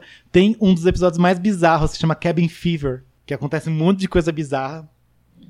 E aí, é, o Ben fala assim: a gente precisa mover a ilha de lugar. Aí você, como fala, imagina, mover a ilha de lugar, como vai acontecer isso, né? Eles vão numa estação nova que a gente não conhecia, que era a Orquídea. Chegam lá, enquanto eles estão voltando, porque eles descobrem que tem uma bomba no navio. Aí eles estão, "Vã, volta do navio, eles estão levando todo mundo de volta pra ilha. Enquanto eles estão voltando da ilha, a última vez que o, o- o navio explode, eles estão voltando, tá lá, dentro do, do, do helicóptero, o Desmond, o Jack, a Kate com o Aaron na mão, o Desmond, o Hurley, o Said e a Sam, e o Sawyer também. Mas o Sawyer, ele, é, antes disso, ele vai lá e pula e volta nadando pra ilha. Enquanto ele tá lá nadando, ele tá lá perto da ilha, eles estão voltando pra ilha e a ilha some. É nessa temporada que é revelado pra gente que o Ben entra e sai da ilha a hora que ele quer por um, por um negócio secreto. Ele não, não é, na exatamente quarta, na hora é? que ele quer. Não é exatamente na hora que ele quer. Porque é justamente quando ele empurra isso, é que é, eles são, são jogados pra fora da ilha Hum, num ponto tá. específico. Tá. Eu vou falar sobre isso quando aparecer na quinta temporada pra explicar como essa série mostra os mistérios dela. Hum, tá bom. Você falou do Ben saindo na ilha, né? Where did that come from? Probably Bear Village. How the hell do I know? Muita gente eu via comentando na internet quando tava no final, no meio da sexta temporada, no final, a pessoa falando assim: ah, mas esse- eles não vão explicar nunca o, o porquê que tem é, urso polar na ilha. E eu ficava estranhando porque já dava pra saber, a gente já sabia pra que, que tinha o urso, o urso polar na ilha. No é, final da quarta temporada, a gente descobre por que que é. Mas olha só, eles dão os elementos e a gente precisa ligar os pontos pra isso. Então eu vou falar pra vocês quais são os elementos que aparecem e aí qual a conclusão que a gente chega. No primeiro episódio a gente tá lá na ilha, no primeiro episódio a gente tá lá e o Sawyer mata um urso polar. A gente fica, um urso polar numa ilha tropical, né? Por que que tem isso? Na segunda temporada a gente na segunda temporada a gente descobre que tinha a iniciativa Dharma e no vídeo quando eles mostram os animais que eles estão experimentando, experimentando tem um urso polar lá também. Aí você fala, ah, tem alguma coisa a ver com a Dharma então. Na terceira temporada, eles colocam o- a Kate e o Sawyer numa jaula lá, uma jaula grande, e aí o Sawyer vai lá e ele consegue descobrir como é que faz pra tirar uma comida, assim, que é um tipo um peixe, né? Aí o, um dos outros vira, vira assim e fala, ah, os ursos, os ursos polares foram mais rápidos que você, pra descobrir. Você já ainda xingando o Sawyer, né? Ou seja, eles estavam naquela jaula lá. A gente fica pergun- perguntando por que, que a Dharma tinha ursos polares nas jaulas. Na quarta temporada, quando começa a introdução da Charlotte, que é uma da a antropóloga que veio no, no helicóptero, ela, ela é uma antropóloga, né? E aí ela tá na Tunísia, no meio de um deserto, e aí ela encontra uma ossada de um urso polar com um colarzinho da Dharma. Aí você pergunta, nossa, mas o que, que esse urso polar tá fazendo aí? No nono episódio da quarta temporada, Ship of Things to Come, que é um episódio centrado no Ben, começa com o Ben usando uma parca no meio do deserto da Tunísia. E aí ele vai lá, porque ele- o Ben ele, ele- é um maldito, mas ele é muito bom no que ele faz. Ele mata os caras que foram matar ele, ele não tinha nada assim, tipo, ele tinha uma faquinha. né? Bom, aí você pergunta, como que o Ben foi parar lá com uma parca no mesmo lugar onde veio o urso polar? E no final da quarta temporada, o Ben, quando ele vai mexer na ilha, ele desce lá um elevador, tudo, e ele chega num lugar que tem uma roda, e esse- nesse lugar tá nevando, é muito frio. E ele vai lá, empurra a roda e a ilha se move. Ou seja, com todos esses elementos você sabe que a Dharma sabia da roda e eles faziam experimentos. Eles precisavam de um animal que fosse forte e aguentasse o frio. Porque o Ben, ele coloca a parca, vai lá, pum, então você sabe que quando ele, ele virou, ele caiu lá no deserto. Eles não sabiam necessariamente para onde que o urso ia. Eles podem ter descoberto depois que, foi na- que era no meio do deserto da Tunísia. Mas tinha alguma coisa de teletransporte. Então eles precisavam de animais que aguentassem o frio e fossem fortes. Que animal que é esse? Um urso polar. Toda a explicação tá na série, mas você precisa ligar os pontos. Muitos dos mistérios que as pessoas falam até hoje, ah, porque não explicou isso, não explicou aquilo, dá pra você entender observando esse tipo de coisa. Então, esse é o tipo de coisa que eu acho muito legal. Bom, esse povo que tava no helicóptero, uma hora o helicóptero perde a- o combustível, eles ficam lá no bote salva-vidas, a esmo. Inclusive, eu acho que é uma- é uma parte que tem um, um tom único. Que to- eles estão lá traumatizados porque explodiu um, um barco, sumiu a ilha, eles não sabiam mais o que fazer, eles estão olhando para o céu, tipo, a deriva em praticamente todos os sentidos. Aí aparece a Penny com o barco que era da Penny dessa vez e resgata todo mundo. No final da quarta temporada, o grande cliffhanger é você descobrir que alguém estava morto fora da ilha e que o, é, o Jack começa a ficar maluco justamente porque esse personagem morreu. Não fala quem. Tem um caixão, né? Tem um Mostra caixão. o caixão. Mostra só o caixão, O velório. ele e o Ben fora da, da ilha, já em Los Angeles. Falando que ninguém tinha ido. É, Ninguém foi no velório. pois é. E aí você fica pensando, quem foi essa pessoa que morreu, né? E aí na quinta temporada, é, eles tão, foram resgatados lá pela Penny e eles decidem que eles vão mentir pra todo mundo sobre o que aconteceu. Porque o que eles pensavam é, se a gente falar que tem tudo isso, vão querer encontrar e é melhor que eles fi- fiquem lá protegidos. E ninguém acreditar neles também, né? Eles quem? os sobreviventes. Que eu falei, do, que estavam no helicóptero agora há pouco. Era o Desmond, mas o Desmond, como não era parte dos sobreviventes, ele pôde ir voltar com a Penny no barco sem problema nenhum. Mas os que eles começam a chamar de, Oceans, Oceanic Six. São seis sobreviventes do voo da, do Oceanic. Que é a Kate, o Jack, o Said, o, o Hurley, a Sam e o Aaron, que a Kate falou que era filha, filho dela. Inclusive, tem umas coisas que perguntam pra ela, mas como assim você não estava grávida quando foi, foi apreendida pelo, pelo agente da Federal? Como você teve um filho. né? Aí ela dá uma explicação, assim. Tá? Enquanto isso, o que acontece na ilha foi que, quando o Ben empurrou a roda lá pra, pra colocar. pra ilha mudar de lugar, ele empurrou errado. E a ilha fica meio fora do eixo. E o que acontece é que ela começa a viajar no tempo. Quem tá. Os sobreviventes da- do voo começam a viajar em várias épocas da ilha. Eles vão pra frente, vão pra trás, e é assim, a- é meio aleatório. Às vezes é, a- eles ficam cinco minutos, às vezes eles ficam dois dias, às vezes eles ficam cinco segundos no mesmo, no mesmo espaço. E cada vez que eles vão, vão é, viajando no tempo, as pessoas que tiveram mais contato com a ilha começam a morrer. A Charlotte, que ela não, não lembrava disso, ela não sabia disso, mas ela nasceu na ilha. Né? O bebê que nasceu na ilha. Ela nasceu na ilha e ela morre nessa, nessas viagens. Uma coisa interessante é que quando eles estavam viajando, muita gente começa a ficar muito confusa, né? Onde que eles estão, tudo, porque eles não falam qual é a data onde eles estão na hora. E tem muita gente também que não entende muito bem a mecânica de viagem no tempo, né? Explicando em, em termos gerais, tem dois tipos principais de viagem no tempo na ficção. O primeiro é do De Volta para o Futuro, o segundo é do, do Exterminador do Futuro. No De Volta para o Futuro, se você volta para o passado e altera alguma coisa, é, você afeta o futuro. Então, o Martin McFly, quando ele, ele, ele faz com que os pais dele não se encontrem e não se apaixonem, ele começa a sumir, ele vê as fotos sumindo, mas aos poucos vai acontecendo. Já no Exterminador do Futuro, o passado e o futuro não existem como passado e futuro, na verdade. Eles são simultâneos, só que os personagens vivenciam de cada vez. Então, o Kyle Reese, é, o John Connor, desculpa, manda o Kyle Reese pro passado para proteger a mãe dele e acaba sendo que o Kyle Reese é o pai dele. Mas como que ele mandou o pai dele pro passado? Se, se, é, tem um paradoxo aí. Porque o, o Kyle Reese volta pro passado e produz o John Connor. E o John Connor vai mandar o Kyle Reese pro passado. Então é uma coisa afetando a outra. Fica um loop. Esse é o tipo de viagem no tempo que tem no Lost. Então tem uma hora que, que é o John Locke, nesse episódio Cabin, Fe- episódio Cabin Fever que eu falei, é, tem uma hora que ele é criança, aí vem o Richard Alpert, que é aquele cara que não, não envelhece, chega e fala assim: o John Locke é especial. Ele coloca vários itens, ele coloca uma faca, um mapa, um livro, uma coisa assim, e uma bússola. Ele fala: qual desses itens já é seu? Aí o Locke, que é a cara do Locke, faz isso, pega a faca, né? Aí o Alpert fala: ah, não, pega, leva tudo e vai embora. Você, quando você vê essa, essa cena, você fala: mas o que está acontecendo, né? Mas o que acontece é que, quando o, o, Locke tá viajando no tempo, tem uma hora que ele quebra a perna no, perto do avião, aí o Alpert chega e fala para ele: olha só, você tem que entregar isso daqui para mim depois. E aí o Locke pega a pega a bússola e viaja no tempo de novo. E aí na próxima vez eles, eles voltam para 54. E aí o, o, o Locke vira pro Alpert e fala assim: ó, você pediu para eu entregar isso aqui para você. Ou seja, essa bússola veio de onde? Se é um entregando pro outro sempre. E Alpert é o cara que usa lápis no olho? É.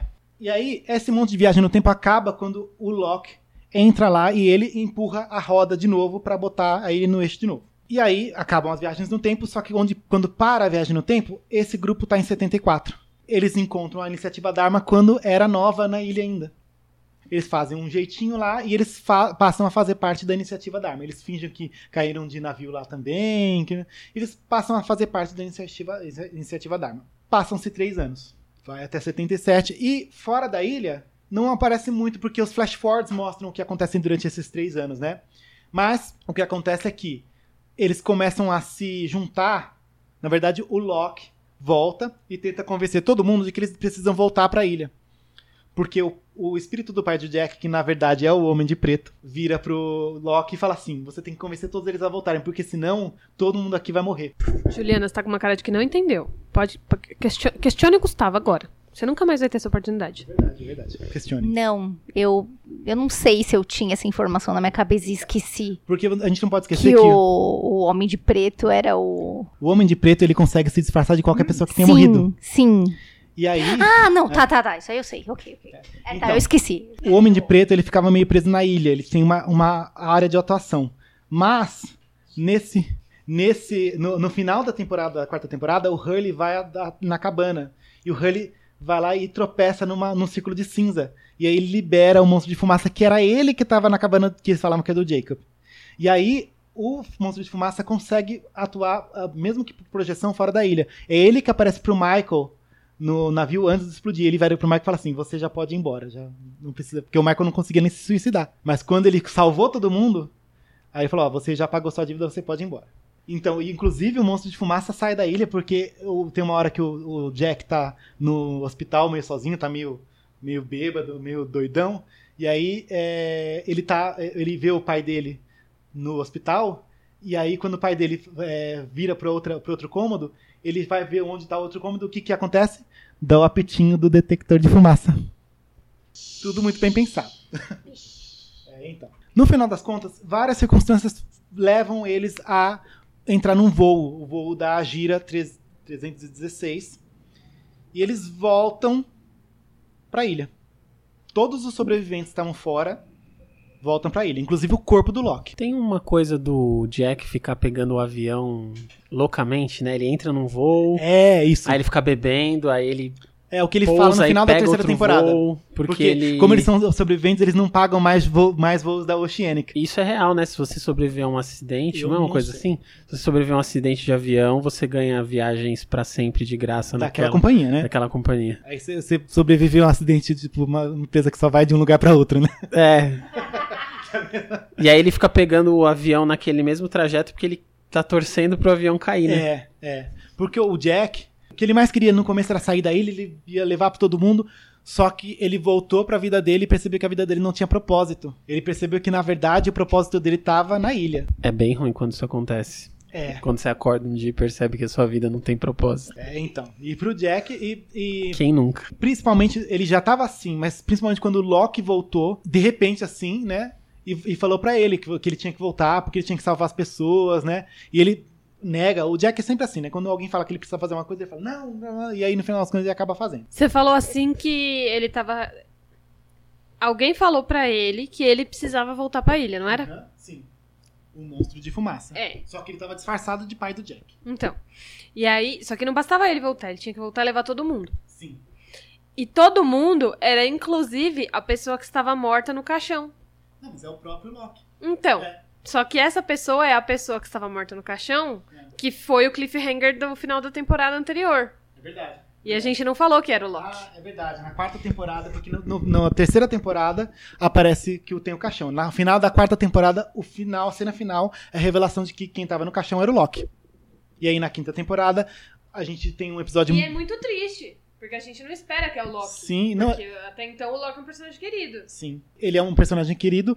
E quando a gente descobre como ele morre, que é o Ben muito covardemente enforcando ele, né? Nessa, é nesse episódio The Life and Death of Jeremy Bentham, que é o episódio em que ele volta, ele sai da ilha, encontra com todo mundo e ele tá de cadeira de rodas de novo porque ele quebra a perna no, no, no poço lá. E aí o Ben vai lá e manipula ele de novo. Nossa, o Ben é muito desgraçado. nossa. Mas esse episódio começa com ele na ilha, olhando assim, feliz pro, pro oceano, como ele fez no, no, ter- no- no primeiro episódio. Depois a gente vai descobrir que na verdade não é o, Ben, o- não é o Loki. Ou seja, quando ele morre mesmo, tem um impacto, mas a gente fala, ah, ele voltou, ele, ele ressuscitou, então tudo bem. No final da temporada, da quinta temporada, a gente descobre que na verdade ele não ressuscitou, que é o monstro de fumaça. E aí você para e pensa assim, poxa, o Loki morreu mesmo. E a vida dele foi uma vida muito triste. Só tristeza depois da outra. O Loki, ele, ele, ele tá como se estivesse ressuscitando, mas ele tá com uma personalidade um pouco diferente, ele tá mais confiante, tudo. Ele, ele que manipula o Ben dessa vez. Ele vai lá, faz um monte de coisa pro Ben ir lá e matar o Jacob. Que é o protetor da ilha. A gente tá ouvindo falar do Jacob faz muito tempo já. Só que ele só aparece mesmo no final da quinta temporada. E até quando, quando o irmão dele chama ele de Jacob, é um grande choque. A gente não imaginava que o Jacob ia aparecer tão. Ele é, o- inclusive, o personagem principal do último episódio da quinta temporada, porque ele é o único que tem os flashbacks. No passado, tem um monte de coisa que acontece na Dharma, é um vai e vem. Sim, tem um porquê, mas acontece um monte de coisa. Eles acabam tendo que explodir uma bomba atômica para conter a explosão da Cisne. Que é a mesma coisa que acontece no final da segunda temporada. Aquela chavinha que vira lá dá a entender que é uma bomba atômica. Porque o- tem uma parte que tem um magnetismo forte, assim, de um monte de concreto. Aí o Sayoid falou assim: Nossa, eu só vi tanto concreto assim em outro lugar, em Chernobyl. What are you? I'm not a what, Ben. I'm a who. You're the monster. Let's not resort to name calling. Bom, uma coisa que fica é, meio confusa é que quando, quando ele- o avião volta, alguns personagens caem em 2007, outros caem em 77. Mas a gente não sabe por que que é. Depois a gente descobre que os personagens que foram pra 77 são os candidatos. Os candidatos de- do Jacob. Quem são esses? A gente vai falar agora na, na segunda, na, na sexta temporada. You used me. You couldn't kill him yourself. So you made me do it. I didn't make you do anything. Bom, e o que acontece é que uma bomba atômica explode na ilha em 77 e o Jacob é morto pelo Ben em 2007, ao mesmo tempo. E a gente descobre que o, que o corpo é, o corpo do Loki ainda estava no caixão, ou seja, quem estava se passando pelo Loki não era o Loki. A gente não sabia quem era. Dá a entender que é o irmão do Jacob. Começa a sexta temporada e a gente tem a confirmação de que o irmão do Jacob é o monstro de fumaça que se passava pelo Loki. Tan, tan, tan. Começo da derrocada final dessa série. E eu discordo. Aí tem uma hora. É ruim demais. Logo na primeira vez que aparece, no final da quinta temporada, quando aparece o, o Jacob com o irmão dele, já mostra que eles têm uma rivalidade.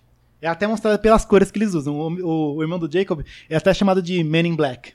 É o homem de preto, porque ele tá sempre vestindo uma roupa preta. E o Jacob vestindo uma roupa branca. Olha que sutil. Muito sutil, né? Sabe aquele filme, MIB? Que tem um ZT? É, é, eles chamam ele de Mib mesmo, mas não é ET. Não tem ET em Lost, hein, gente?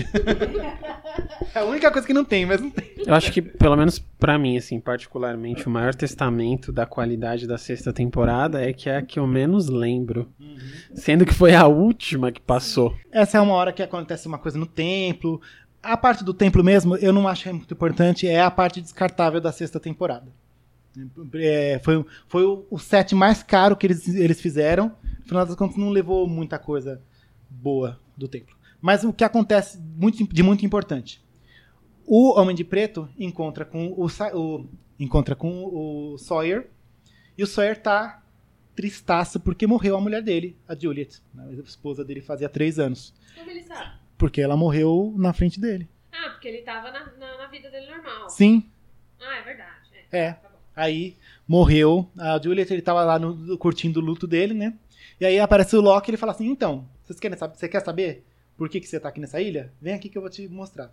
Aí eles vão pra uma caverna e na caverna tem um monte de nome, de números e nomes es- escritos na, na, na coisa. Aí ele fala: olha só, vocês estão aqui porque o Jacob é, e eu estamos num jogo. Ele só quer manipular vocês. E ele fala a verdade, mas ele tá manipulando o, o, o Sawyer também. É verdade isso. Mas o objetivo do Homem, do Homem de Preto é é que todos, todos eles morram.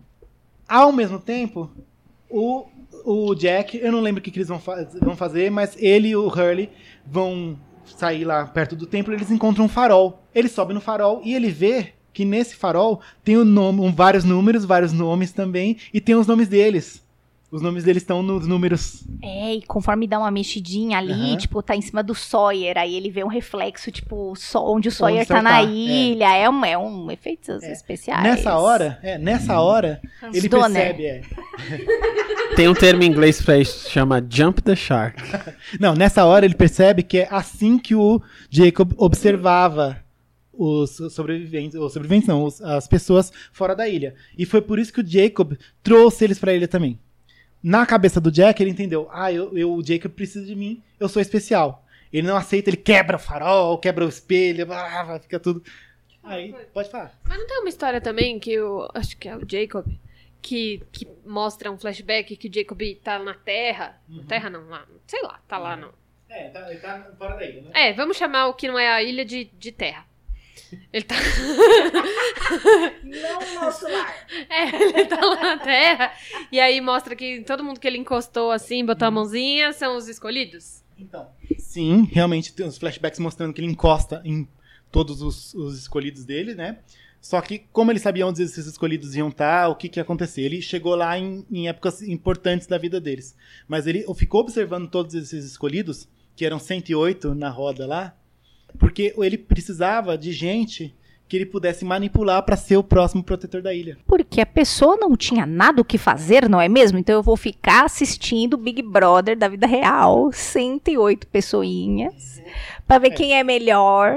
Tem um é? episódio que mostra porque essa rivalidade entre ele e o irmão dele, porque que acontece. É o flashback mais flashback que existe, porque é tipo milênios antes. Que mostra a história dos dois. O que acontece é. Tinha a protetora da ilha, que era a mãe deles, mãe adotiva, porque ela mata a mãe, a mãe deles e, e cria os gêmeos como fossem filhos dela. O Jacob, o Jacob era o filhinho da mamãe, obedecia, era o fi- o filhinho de mamãe. Ele acreditava em tudo que ela falava, que a ilha é pra segurar o bem da humanidade, blá blá blá. O Homem de Preto, que nunca tem nome na, na série, ele fala: "Não, mas eu não quero, eu não quero viver aqui nessa ilha, eu quero ir embora. Eu quero sair daqui". E ela fala: "Não, você nunca pode sair daqui". Só que ele tem um monte de conflito entre os dois, ele acaba matando a mãe. Ele dá a facada lá e a mãe dele, quase morrendo, vai lá e dá e passa o título da ilha para o Jacob, o de protetor da ilha. Mas tem um problema nessa parte. Porque ela não tinha escolhido nenhum dos dois para ser o protetor da ilha. E o Jacob vai lá e mata o, o, o irmão dele no coração da ilha, lá que é onde tem aquela luz. Qual que é o grande problema aí? Isso é o que dá a entender, tá? Porque tem uma hora que tem um monte de invasor na ilha e aí aparece que a mãe dele, dele matou todo mundo, de repente. Dá a entender que ela também era um monstro de fumaça na época. Então, o protetor da ilha era o monstro de fumaça também. Era uma entidade só. Só que quando ela, ela morreu e passou o, o protetorado para o Jacob, ela ainda não tinha escolhido qual dos dois ia ser o protetor. E como estava em conflito, isso foi passado também. E aí teve uma desarmonia, teve uma cisão entre as duas, as duas entidades. O Jacob é o protetor, ele é, ele é o cara que encarna a ilha, e o, o Locke, o Locke não, o, o Homem de Preto, foi o sistema de proteção da ilha mais físico, assim, que era um monstro de fumaça. Mas o que acontecia? Tem gente que faz teoria falando que isso tem a ver com os ions da humanidade. Que no começo era tudo junto, não existia noção de bom e mal, e não sei o quê. Aí, de repente, alguém vem e fala: Não, eu vou mandar nessa porra toda, foda-se você, você é menor. E aí, tem, diz que tem gente que faz esse paralelo justamente por causa desse capítulo, que é muito, tipo, no come dos tempos mais primórdios. É, e a gente não pode. eu também sempre lembro dessa. a gente não pode esquecer que assim a ilha ela acaba tendo características do protetor. Ela, ela começa a, a parecer-se com o protetor dela. E a mãe do Jacob vivia enfiando na cabeça que ele era bom, que era aquilo que ele fazia que era bom. Então, essa coisa do bem e do mal, o Jacob se acha o cara bom. E, por consequência, ele acha que o irmão dele era o cara, o cara mal. E que o irmão dele é o cara da maldade, mas os dois são bem babacas. Então essa coisa do preto e do branco é uma manifestação de como o Jacob via as coisas. Isso é a mentalidade muito dualista do Jacob manifestando-se na maneira como as coisas acontecem na ilha. Não é verdade. Então, quando, quando no começo do podcast o, o André falou assim: Nossa, preto e branco sutil, né? Que eu falei que é a moralidade cinza. Na cabeça do Jacob não existe moralidade cinza. E o Jacob tinha uma desarmonia o objetivo do Homem de Preto era sair da ilha, mas o Jacob não podia, não ia sair da ilha. Não deixava ele sair da ilha. Ficou essa, essa tensão durante muito tempo. O Homem de Preto, para que ele pudesse sair da ilha, ele, o Jacob teria que morrer. Só que os dois, como sendo protetores da ilha, eles não poderiam matar um ao outro, porque foi uma regra que a mãe dele impôs. Um não poderia matar o outro. E como ela era, era, era protetora da ilha, a regra do que ela acha que deve acontecer, acontece quando separou, o Jacob continuou acreditando nisso. Ele nunca percebeu que ele poderia acreditar em outra coisa. Então, um não poderia matar o outro. É isso, ponto. O que, que eles resolveram então? Em alguma parte da história, eles resolveram que eles iam fazer um jogo, vamos dizer assim. E aí fica meio Jó, né? A gente já tá na sexta temporada? Sexta temporada. O jogo era: o Jacob iria escolher um número determinado que a gente descobriu que são 108. 108 pessoas para serem o substituto dele. Só que essa pessoa deveria escolher ser o substituto dele. Já o que o que, que ela o... tinha que falar. É. Ah, tudo bem, eu assumo seu papel. Isso. Ela tinha que chegar Sim. lá e falar. É. Aí ele fala: "Ó, oh, estou sou livre". É, eu imagino, então, eu imagino que isso tenha acontecido porque o Jacob não teve escolha. E aí pro Jacob essa questão da escolha era muito importante. Teve, teve esses 108 e aí ele tinha que fazer com que algum deles fosse o, o, o sucessor do Jacob. E se nenhum deles, se nenhum deles conseguisse, o Homem de Preto poderia sair da ilha. É isso que ele ganhava. Só que que o, o, o Homem de Preto quis fazer? Ele quis matar o Jacob e não ter nenhum sucessor.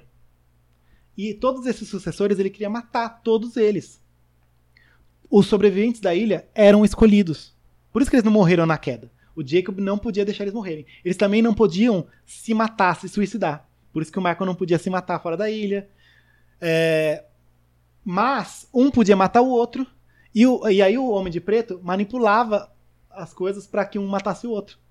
Então, por exemplo, logo no começo, acho que é no terceiro episódio, tem uma hora que o. o ah, é no quinto episódio.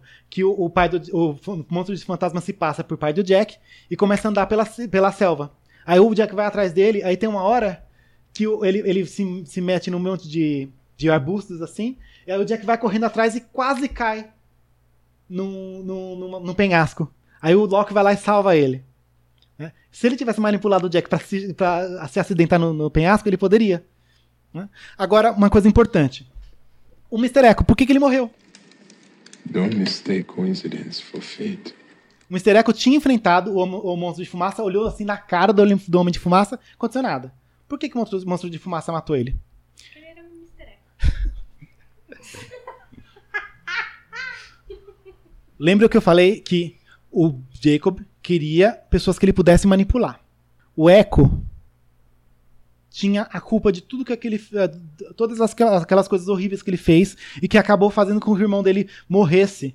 E fosse. O irmão dele estava no Teco-Teco lá, que, onde o Boone morreu também ele ainda era o candidato. O monstro de fumaça não podia matar ele.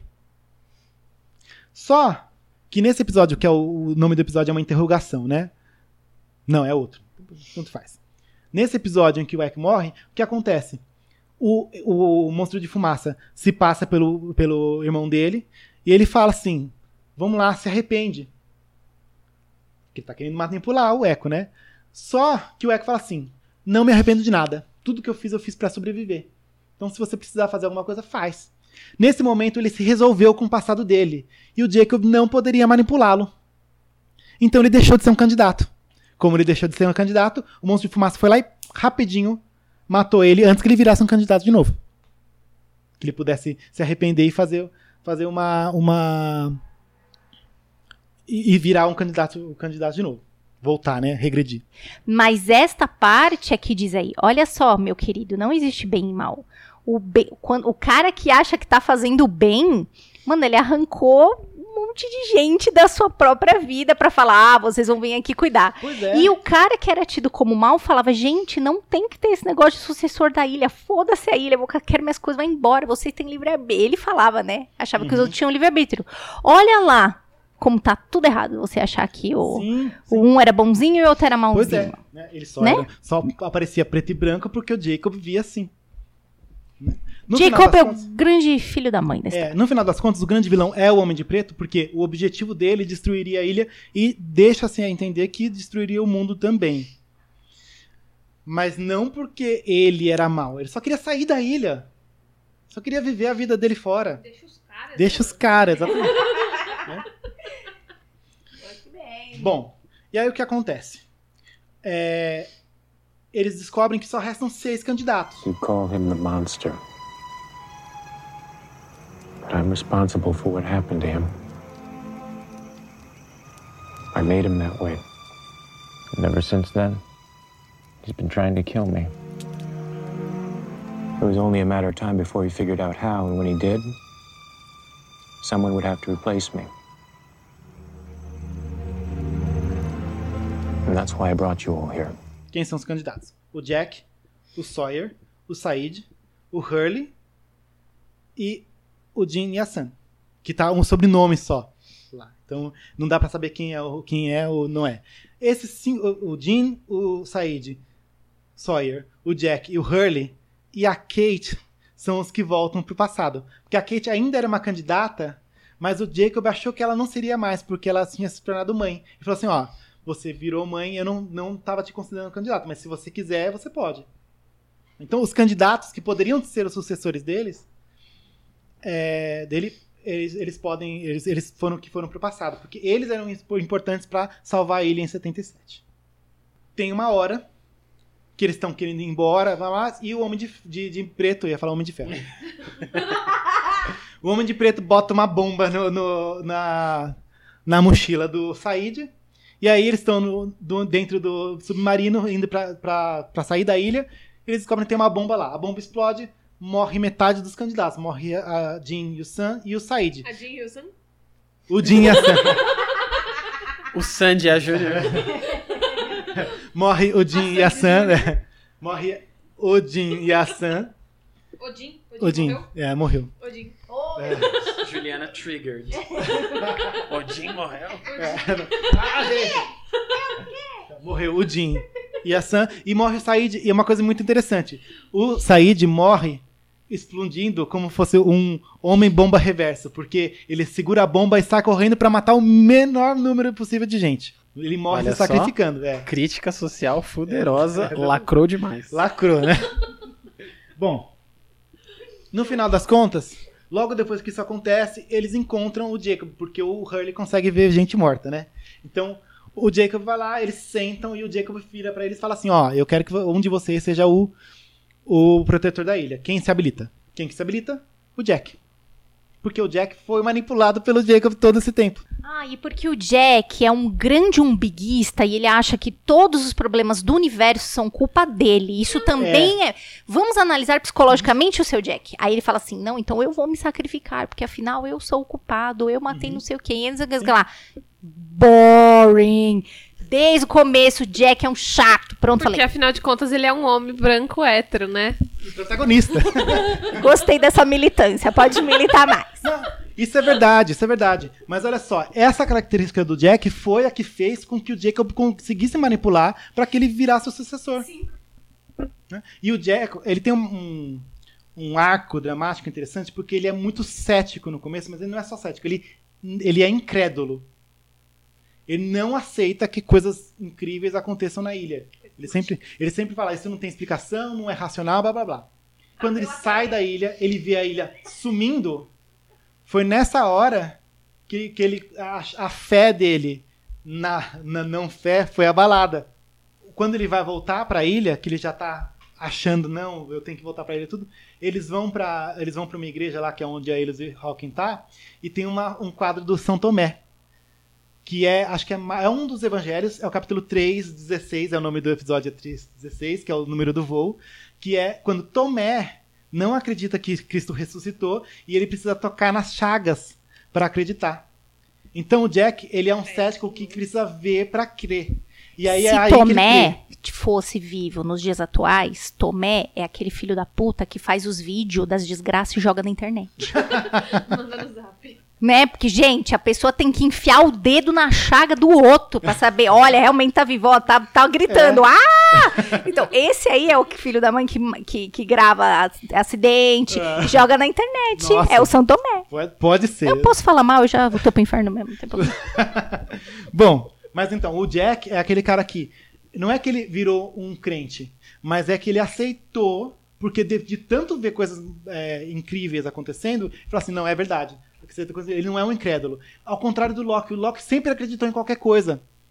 E o Loki morre porque ele, ele foi manipulado pelo, pelo, pelo Jacob, pelo Homem de, de Preto, pelo Ben a vida toda. Pelo pai dele. Muita dó, é. O Loki, ah, e, o, e o Loki, o Loki é uma crítica à fé cega, porque ele morre por causa disso. Hum? Bom, e aí o Jack vira o protetor da ilha, ao, é, mais ou menos ao mesmo tempo que acontece isso, a gente descobre que o Desmond foi trazido de volta para a ilha, porque o Desmond foi a única pessoa do mundo que sobreviveu a uma tempestade eletromagnética que foi quando ele virou a estação do Cisne. Ele, ele o, o Widmore leva ele para a ilha para abrir o, a rolha lá do coração da ilha. Nesse momento em que abre a rolha, ah, a ma...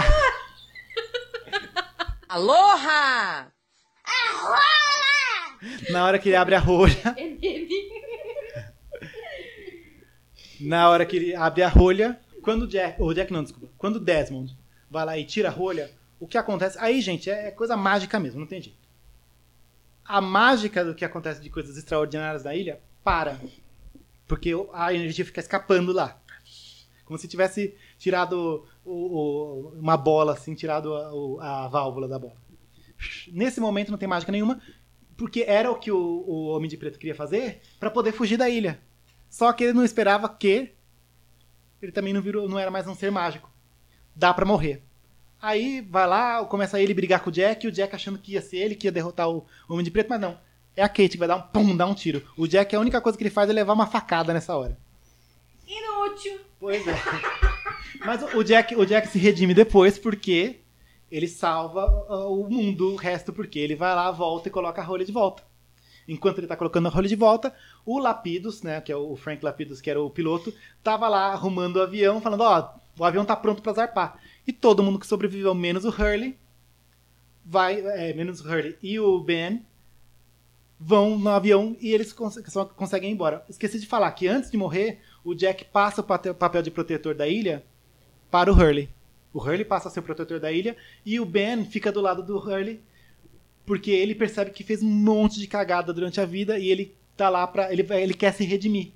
A redenção do Ben não acontece na tela, mas acontece nesse entre os dois. O, o, o Jack vai lá, coloca a rolha no lugar, aí tá quase morrendo, deita no chão, vem o, o Vincent, que é o cachorrinho, deita do lado dele, ele olha para cima, vê o avião indo embora, aí ele fica feliz, percebe que ele conseguiu, no final, conseguiu com que as pessoas saíssem da ilha, fecha o olhinho e morre. A última cena é um espelho da primeira.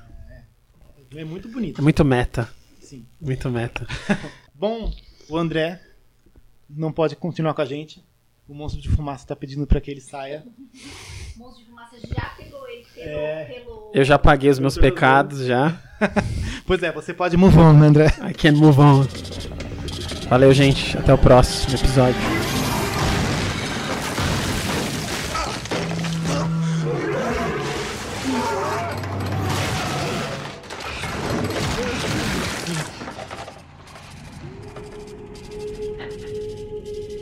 Bom, isso tudo é o que acontece na ilha.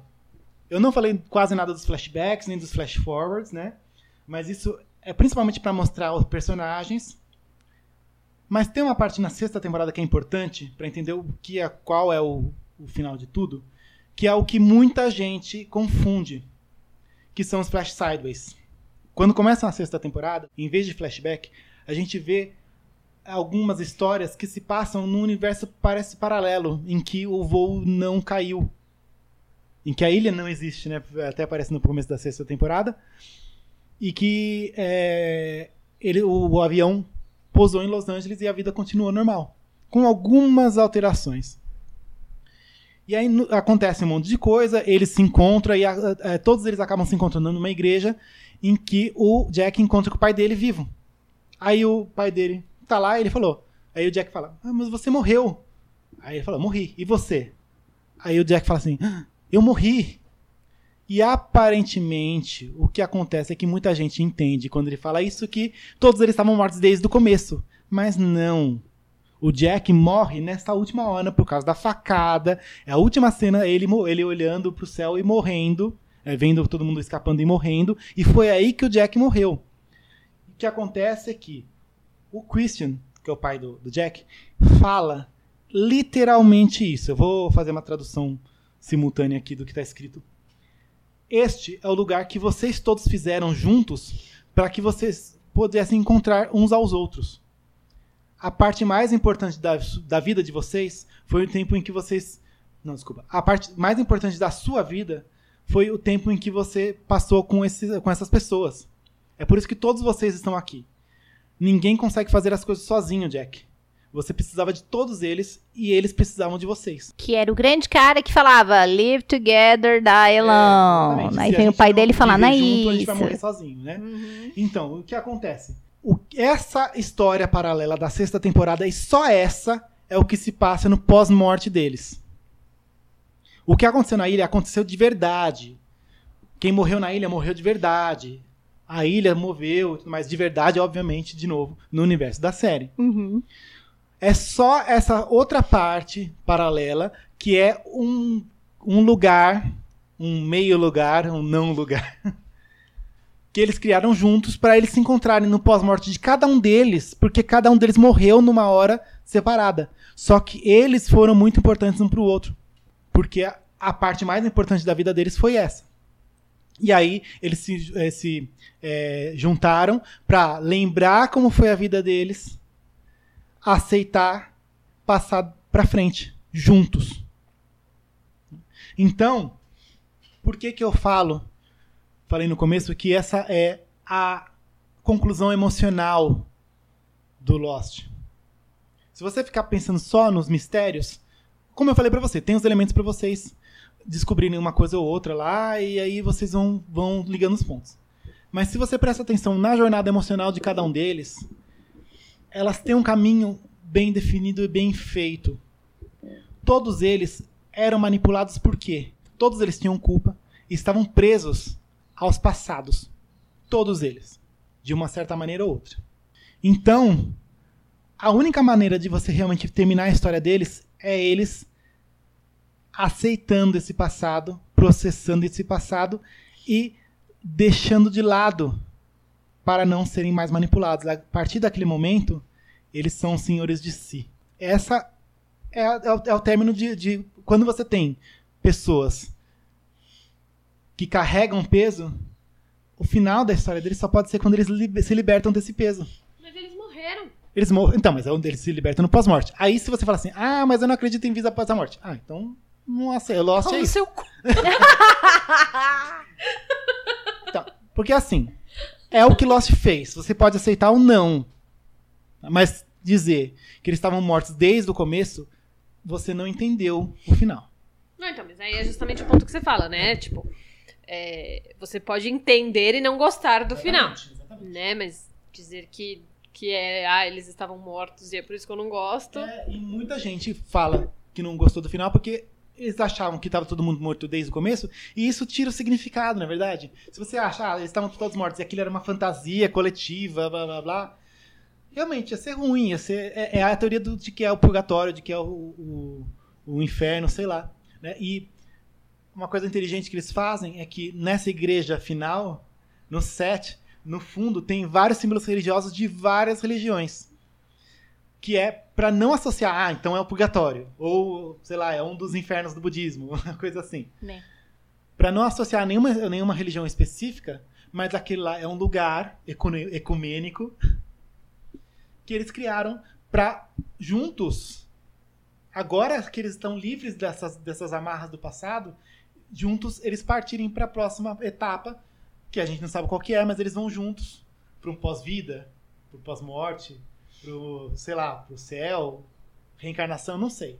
A gente nunca vai saber, mas eles fazem isso juntos. Então, temos aí a esse resumão. Que for prestar vestibular de, de Lost, já tem aí o resumão das séries.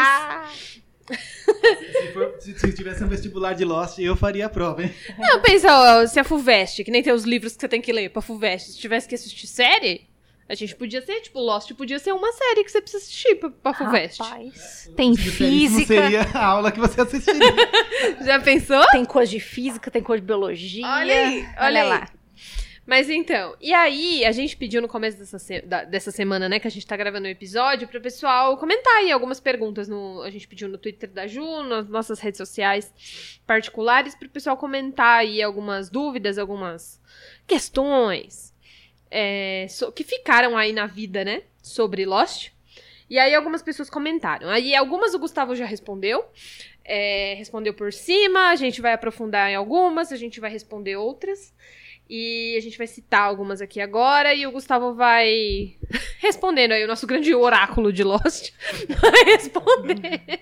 O tio Jontinha, ele comentou o seguinte: Viagem no tempo explodindo bomba atômica? Rolha da maldade? E aí, Gustavo? O que você tem para falar sobre isso? É, então. Esse negócio da bomba atômica, viagem no tempo, é aquilo que eu falei da do sci-fi que não é sci-fi, que é meio fantasia. Acontece isso em vários outros tipos de séries, de outros tipos de filme também, sabe? É, então, é uma coisa para aceitar. Se você acha que é forçado, aí não tem jeito. Mas é faz é verossímil no universo do Lost. Ah, mas tem a rolha da maldade, exatamente. a rolha da maldade é aquela coisa. Porque ele tá falando o seguinte, é porque talvez vocês não lembrem. Mas no episódio 9 da sexta temporada, que é o episódio que é o flashback do, do Richard Alpert, que é quando ele chega no século XVII na ilha tudo mais, ele encontra com o Jacob e o Jacob fala que a ilha é uma rolha que segura toda a maldade do mundo. Mas, gente, só porque o Jacob falou, não quer dizer que é verdade. O Jacob é um narrador que você tem que duvidar o tempo Exatamente. inteiro, cara. Exatamente. Ele é muito. Não, não confie no narrador. É, então. Primeira aula que nós tivemos com a Ivone. É. Ela fala, né, lá na, na Letras. Saudades Ela fala assim: nunca confie no narrador. Exatamente. Nunca. E aí, o Jacob, ele é capaz de ele acreditar realmente que seja isso. Mas por quê? Porque a mãe dele falou isso pra ele. E ele nunca questionou nada do que a mãe dele falou. Filhinho da mamãe. De novo, né? Não só no narrador, mas não confie em homens brancos héteros. Filhinhos da mamãe. A gente não sabe se o Jacob é hétero, mas. mas é branco e homem. É. E cis. Próxima, per... Próxima pergunta. A desgraça. Quem mandou foi o Marlo. Arroba Marlo Inua. Não sei como é que eu leio isso aqui, Marlo. Um beijo para você. O Marlo disse assim: A desgraça do pai do Jack. Que merda era aquela? Revoltado, Marlo. É, eu respondi para ele assim, falando: ele é um pai de merda mesmo, mas você tá falando dele na ilha? Sim, ele aparecia em tudo quanto é canto também. Apareceu lá no barco com os mercenários e tudo mais. Então, e aí eu falei, foi como eu falei agora há pouco. Era um monstro de fumaça que se passava pelas pessoas que morreram. Então ele via que tinha um corpinho lá, o corpinho tava sem espírito, tava sem luz. Sem aí espírito. ele falava: Espírito. Então é nós. É. Vamos aí pegar esse. É. Então, esse... quando ele, ele manipula o Ben, ele se passa pelo, pela, pelo, pela filha dele. Eu vou falar de novo. Quando ele manipula o bem, ele se passa pela filha dele. Ele usa essa habilidade de virar as pessoas que morreram pra manipular as pessoas que têm culpa pela morte. Aí o Augusto, arroba Augusto. Ele comentou o seguinte: Putz, até hoje não consegui entender aquela roda lá que ficava naquela estação embaixo. Como que os primeiros outros descobriram que aquele mecanismo podia mover a ilha? É, então isso é uma coisa que realmente não deixa claro. né? O que dá a entender é que eles descobriram o bolsão, o bolsão de energia que tem embaixo lá da estação Orquídea, né? que não era estação de Orquídea na época, fizeram lá o poço e botaram a roda lá. Não, não tem como saber tudo isso, né? E ainda mais porque a mãe do Jacob matou todos eles.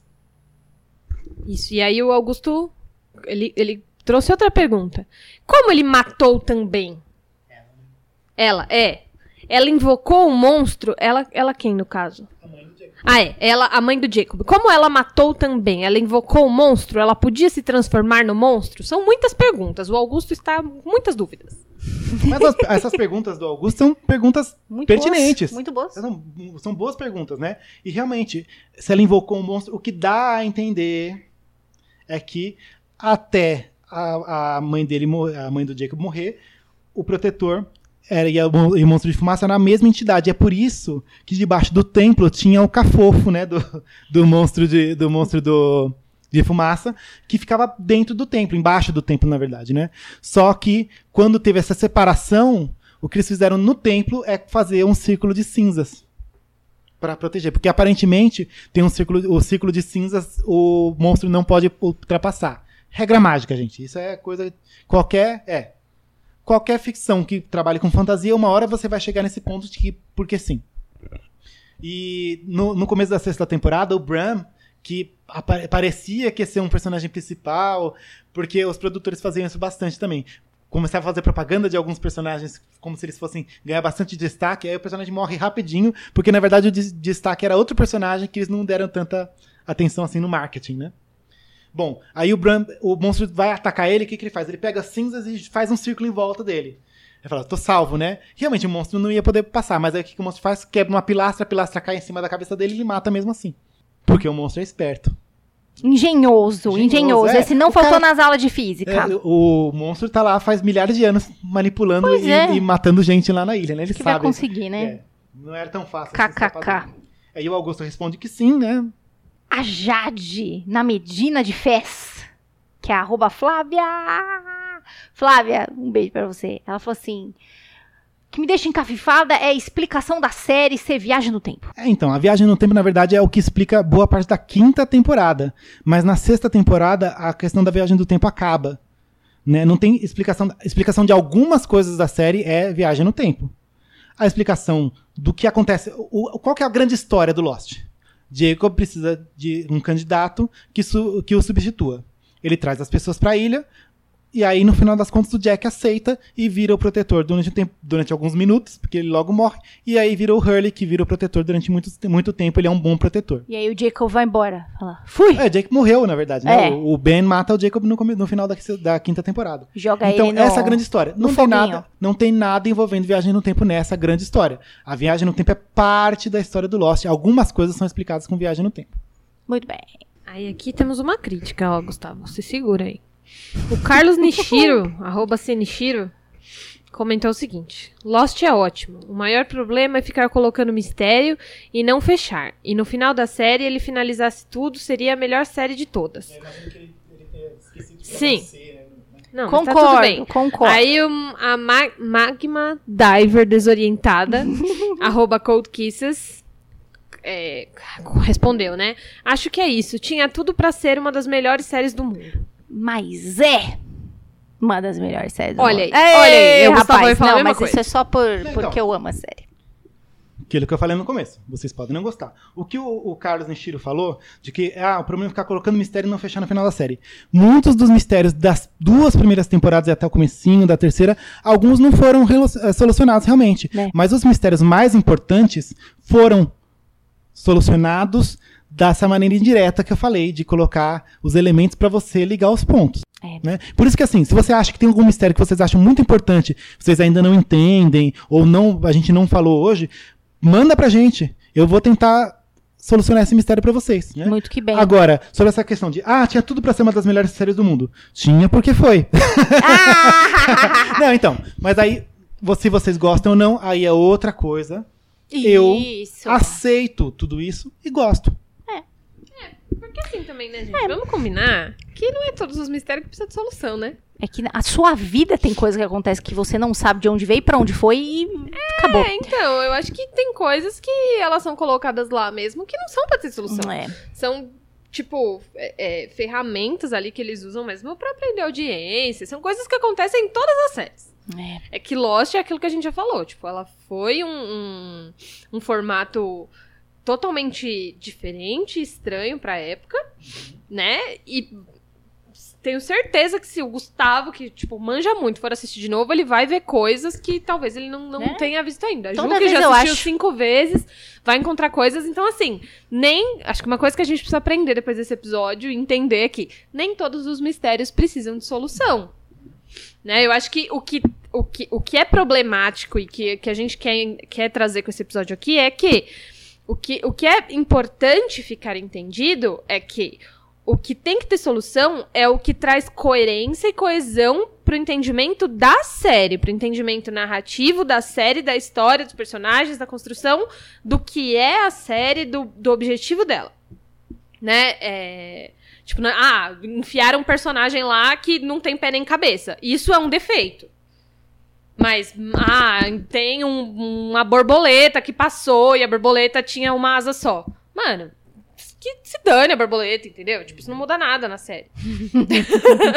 então acho que é isso que às vezes as pessoas ficam querendo também encontrar pedacinhos das coisas só pra criticar. E isso não muda nada. E às vezes até tem a explicação, só que ela não ficou clara. Você tem que ir atrás dessa Exato. explicação dentro da própria. Não é assim, ficar indo em fórum e ver a explicação que o cara falou fora do. Não, na própria obra você consegue encontrar. Por exemplo, né, o arroba WernerVF, um beijo, Werner. Ele falou assim: Lost decepcionante. E pra piorar, foi muito longo. Tipo uma década no lixo. Aí eu vou, antes do Gustavo falar, vou falar assim, Werner, você tem todo o direito de achar que é decepcionante, que você achou um lixo a sério. Eu super acho. Eu, eu, você está no seu direito. Está válido. Agora, você dizer que Lost foi longo, meu amigo, o que foi longo é Supernatural. O que foi Grey's longo é Anatomy. Grey's Anatomy. O que foi longo é Days of Our Lives. Aquela novela escrota É, é americana, novela, né? É. que é novela real. Amigo, tem coisas muito piores que se estenderam por muito mais anos e que são assim. Hoje você olha e dá vergonha alheia. Pra mim, eu acho que o grande. Desculpa, fãs do Supernatural. Mas pra mim, o grande exemplo é o Supernatural. Que, tipo, era muito legal no começo e depois ficou de um jeito que não dava pra salvar. Você não dava. Você não conseguia mais rir nos episódios. Porque, né? Eles têm uma carga de humor muito grande. Mas assim, tipo, longo, longo, longo, seu Werner. É, então, tem coisa pior. Eu entendo por que, que ele tem essa percepção, porque Lost foi uma- das primeiras séries de TV aberta que não eram comédia. Porque desde os anos 90 tinha muita série de comédia que fazia aqui- sucesso aqui no Brasil. Então você tinha Seinfeld, você tinha Friends, tinha esse monte de sitcom que passava na Sony e aí o pessoal gostava. Sitcom você assiste assim, separado, você não percebe a, a, a- não tem noção do, do tamanho da temporada, porque cada episódio é solto. É. E aí, se- é, antes de Lost, teve 24 horas, que foi bastante assistido aqui, que você via que eram 24 episódios de uma hora, né? 24, episo- 24 horas. E aí, Lost foi, acho que foi essa segunda série que as pessoas começaram a acompanhar e perceberam que, que era uma temporada, a narrativa de uma temporada toda. Mas Lost teve 120 episódios em seis temporadas, isso é muito pouco para os padrões da época e os padrões da TV aberta até hoje. Né, Você pega Buffy, teve sete temporadas, 144 episódios. Não, 244 episódios. Porque eram 24 episódios. Só a primeira temporada que é mais curta, mas eram 24, 20 alguma coisa de episódio. 20 Supernatural tem 24 episódios por temporada. Só, só a terceira temporada que é menor porque teve a greve dos roteiristas em 2008. Então, o Lost foi muito, é, muito longo? Não é para os padrões. Pro padrão de TV a cabo, aí sim, mas é outra coisa, que a TV a cabo sempre foram temporadas mais, mais curtas mesmo. Né? Você pega Breaking Bad, é TV a cabo. 13 episódios. Game of Thrones teve quantos episódios? Foram. É cinco ou seis por temporada, não é São isso? 10 por temporada, mas as duas últimas tiveram 13 Sei. juntas, então foram 63, não, 73 episódios. Muito que bem. é, são temporadas menores. A temporada mais longa, dos, as temporadas longas, que dá 1 a 6 do Game of Thrones, tiveram 10 episódios cada. A temporada mais curta do Lost teve 14 episódios Mas e por causa do. têm quanto tempo? Tem episódio Ah, é. que tem até uma hora e meia, né? É, isso é Não, verdade. tem verdade. isso. É. porque na HBO tem aquela coisa, tipo, ah, tem- o episódio ficou com uma hora e meia. Arruma espaço. Na TV aberta, não, você tem aquele tempo certinho. O máximo que você pode fazer é, ah, coloca um comercial a mais, um comercial a menos aí. O máximo que você pode fazer. Alguns episódios do Lost, inclusive, tem um pouquinho mais que isso.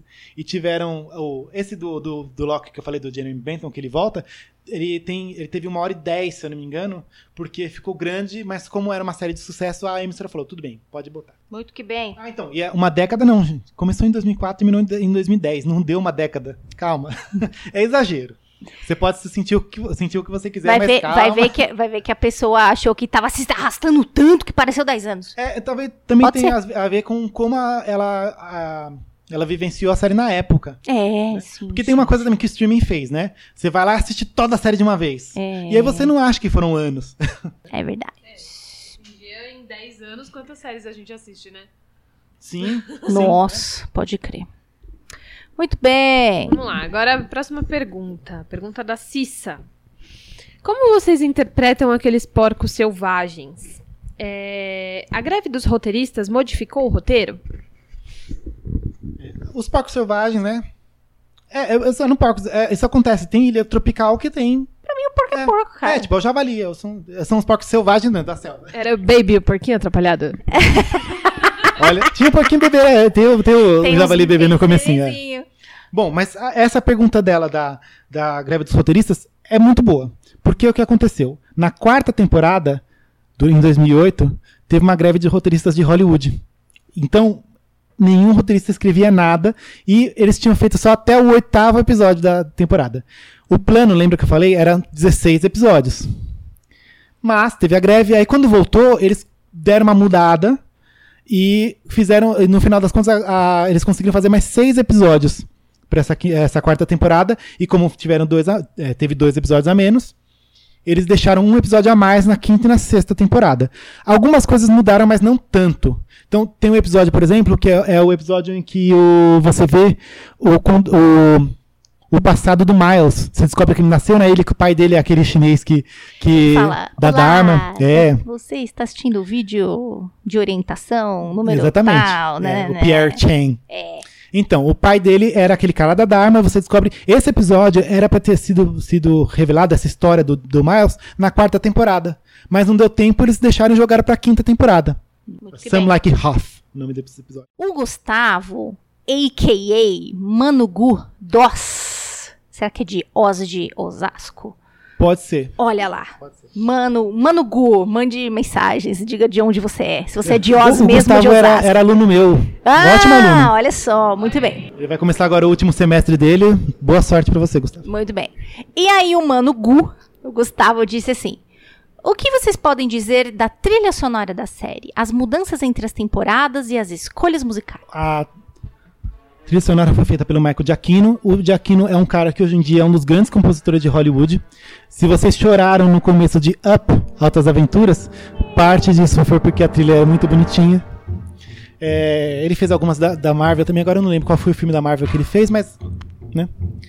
E a, a trilha sonora do Lost é, uma, é uma coisa que chamou muita atenção na época também. É, uma coisa interessante que ele fez foi que ele usou a própria fuselagem do avião para fazer a percussão das, eh, das músicas da trilha sonora. Trouxe um som diferente, né? Uma ambientação. Ele também desenvolveu vários temas. Ele tem os temas do, do Loki, o tema do, do Jack, os temas dos personagens. Ele tem um tema de eh, caminhada pela selva. Porque eles, quando estão. Como que é mesmo? Tan, tan, tan, tan. Mas então, mas tem, tem uns temas marcantes. É uma coisa que não, você, você não vê muito em, em televisão. Geralmente a trilha sonora de televisão é assim, um tan, tan, só pra dar um suspense. A trilha é muito bem, muito bem, é muito interessante. É, As escolhas musicais também são muito boas.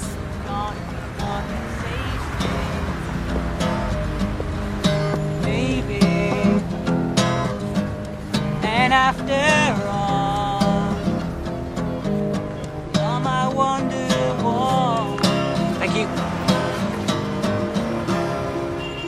A, de trilha, explicam falando? muito, é, explicam muito os Você dar um personagens. ah, eu vou no Charlie, acho que é mais fácil. É, é, muitas das músicas que ele toca, que ele escolhe tocar fora o sucesso do Drive Shaft, é tudo muito pra baixo, né? Uhum. Porque ele tá na merda, cara. Ele se viciou por causa do irmão. É, Você né? descobre que ele era o cara que falava: Não, velho, não cheira. Na moral, não faz isso não. Vai dar merda, vai dar merda. E no final, o irmão sai daquilo e ele fica muito pior. Então, assim, acho que a escolha dos, dos temas é, é muito, tem muito a ver, muito a ver a, re- a relação dele com a Claire. Tipo, a letra de Wonderwall é a vida dele com a Claire, cara. É exatamente a vida dele com a Claire.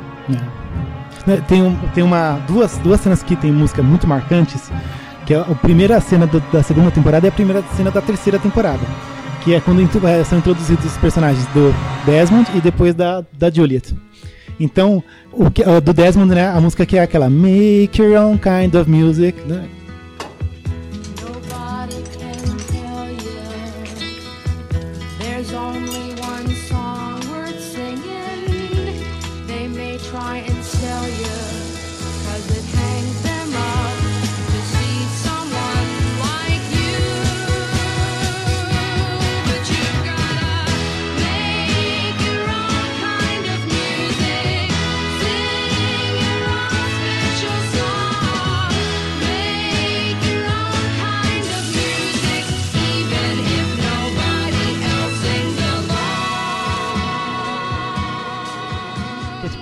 Faz a sua própria música, né? Se as pessoas não aceitam o que você faz. E o Desmond, a, a falha fatal dele é que ele sempre quer provar pro sogro dele, que é o Widmer, que ele merece a Penny. Então ele fica sempre jogando o jogo do sogro. Mas a música dele é, tipo, faz a sua própria música, que é o que ele acaba fazendo no final das contas. E a Juliet, a música que toca é Downtown, da Petula Clark. E aí, o que a Juliet quer fazer é voltar pro centro. Porque ela, ela foi levada pra ilha, sem saber exatamente onde que era. Ela, Mentiram pra ela que ela ia pra ficar só um pouquinho e já voltava. É, e ela tava lá fazia mais de três anos. E ela, o que, que ele queria voltar? Voltar pro centro da, da, da cidade pra voltar, a- que é onde tem tudo, que é o que fala a música. É. né? São escolhas que, se você para pra pensar, são bem, bem feitas. É isso aí, rapaziada. De- Deixa eu só fazer um comentário para o futuro, que assim, se você não, a Luísa falou que nem todo mistério precisa ser resolvido, né? Se você acha que todo mistério tem que ser resolvido, não assista The Leftovers. The Leftovers tem um mistério central que é o que acon- eh, a premissa da série é 2% da população de repente sumiu. Tem esse mistério, mas ele nunca é explicado. E não é o propósito da série. O propósito é examinar o que as pessoas fazem quando, com a perda, as consequências. Tanto que é, o Lindelof ele ficou, ele é gato escaldado, né? Então, quando ele fala, de, eh, eh, ele estava falando sobre Lost, ele falava, não, os mistérios vão ser resolvidos. A partir da quarta temporada ele falou, não, ele parou de falar isso. No, quando ele foi fazer Leftovers, pra- depois da repercussão que teve no final do Lost, ele já ficou lá escaldado e ele falou, ó, tem mistério que a gente não vai resolver. Não importa se, por que, que sumiu a, a porcentagem lá da população. Né? Então, tem certas coisas que a gente tem que aceitar. Viu, gente? E também, se você não quiser aceitar, se você quer, quiser perguntar, se tem alguma coisa que você acha que, nossa, mas eu não entendi ainda. Será que o Gustavo sabe? Manda e-mail para, como é que é? O arroba mesmo? É, es- esqueci o e-mail. Seríssimo, pode. arroba gmail.com, porque, ué, você também tem o direito de, de querer saber as coisas. Se o Gustavo é uma enciclopédia ambulante, provavelmente ele vai saber te responder. Então, manda aqui no e-mail, tá bom? Se eu não souber, eu pesquiso. Exatamente. Você também pode twittar lá no Twitter. Nós também tá lá no arroba seríssimo pod, só que em vez do no pod, em vez do O é um zerinho. E no Instagram também, no mesmo arroba. É, Juliana, agora é o momento do Oi. seu jabazinho.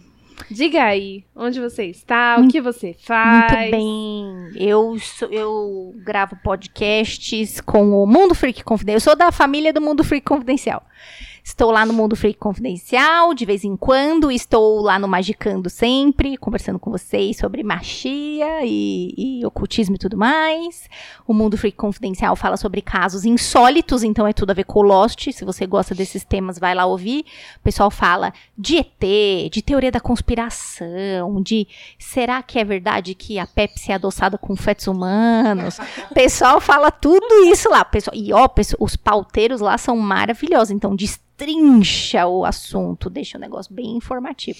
Se você gosta de mistério, se você tá aqui ouvindo série sobre Lost, que você gosta de mistério, vai lá ouvir Mundo Freak. E eu também estou no Mitografias, que já que você está ouvindo Lost, é porque você gosta de mitologias, né? Mesmo de construção de mitologias. Então vai lá ouvir sobre as mitologias do mundo. Lá não se fala só das mainstream grega romana lá, o pessoal destrincha também umas coisas bem legais e discute, tem o lado cético e tem o lado que é mais tipo, olha, será mesmo que isso aconteceu? Será que essas pessoas viveram? Vai lá ouvir. É uma equipe também muito legal, maravilhosa. E é isso. E Também lê runas. isso, então você pode falar disso comigo lá no, no naquela arroba que eu falei no comecinho, que é do tanto do Twitter quanto do Instagram, que é arroba underline ponzuzu. Então, se você quiser, pode ir lá conversar comigo. Tá na descrição do post. Isso. Vai lá, falar, vai lá falar comigo, vai lá me xingar que eu gosto do Lost, ou vai lá me dar abracinhos, falar que você também gosta do Lost, é uma pessoa incompreendida. Então, vai lá falar comigo de qualquer jeito. Isso aí, minha gente. Aí a gente vai ficando por aqui. A gente espera que vocês tenham gostado desse episódio e dessa série incrível, maravilhosa. Ou não. Ou não. Que há controvérsia. Exato. Né? Vou editar esse ou não aí. Mas tá tudo bem, né? Tá tudo bem. Fiquem com a gente. Sigam a gente aí nas redes sociais. Um beijo.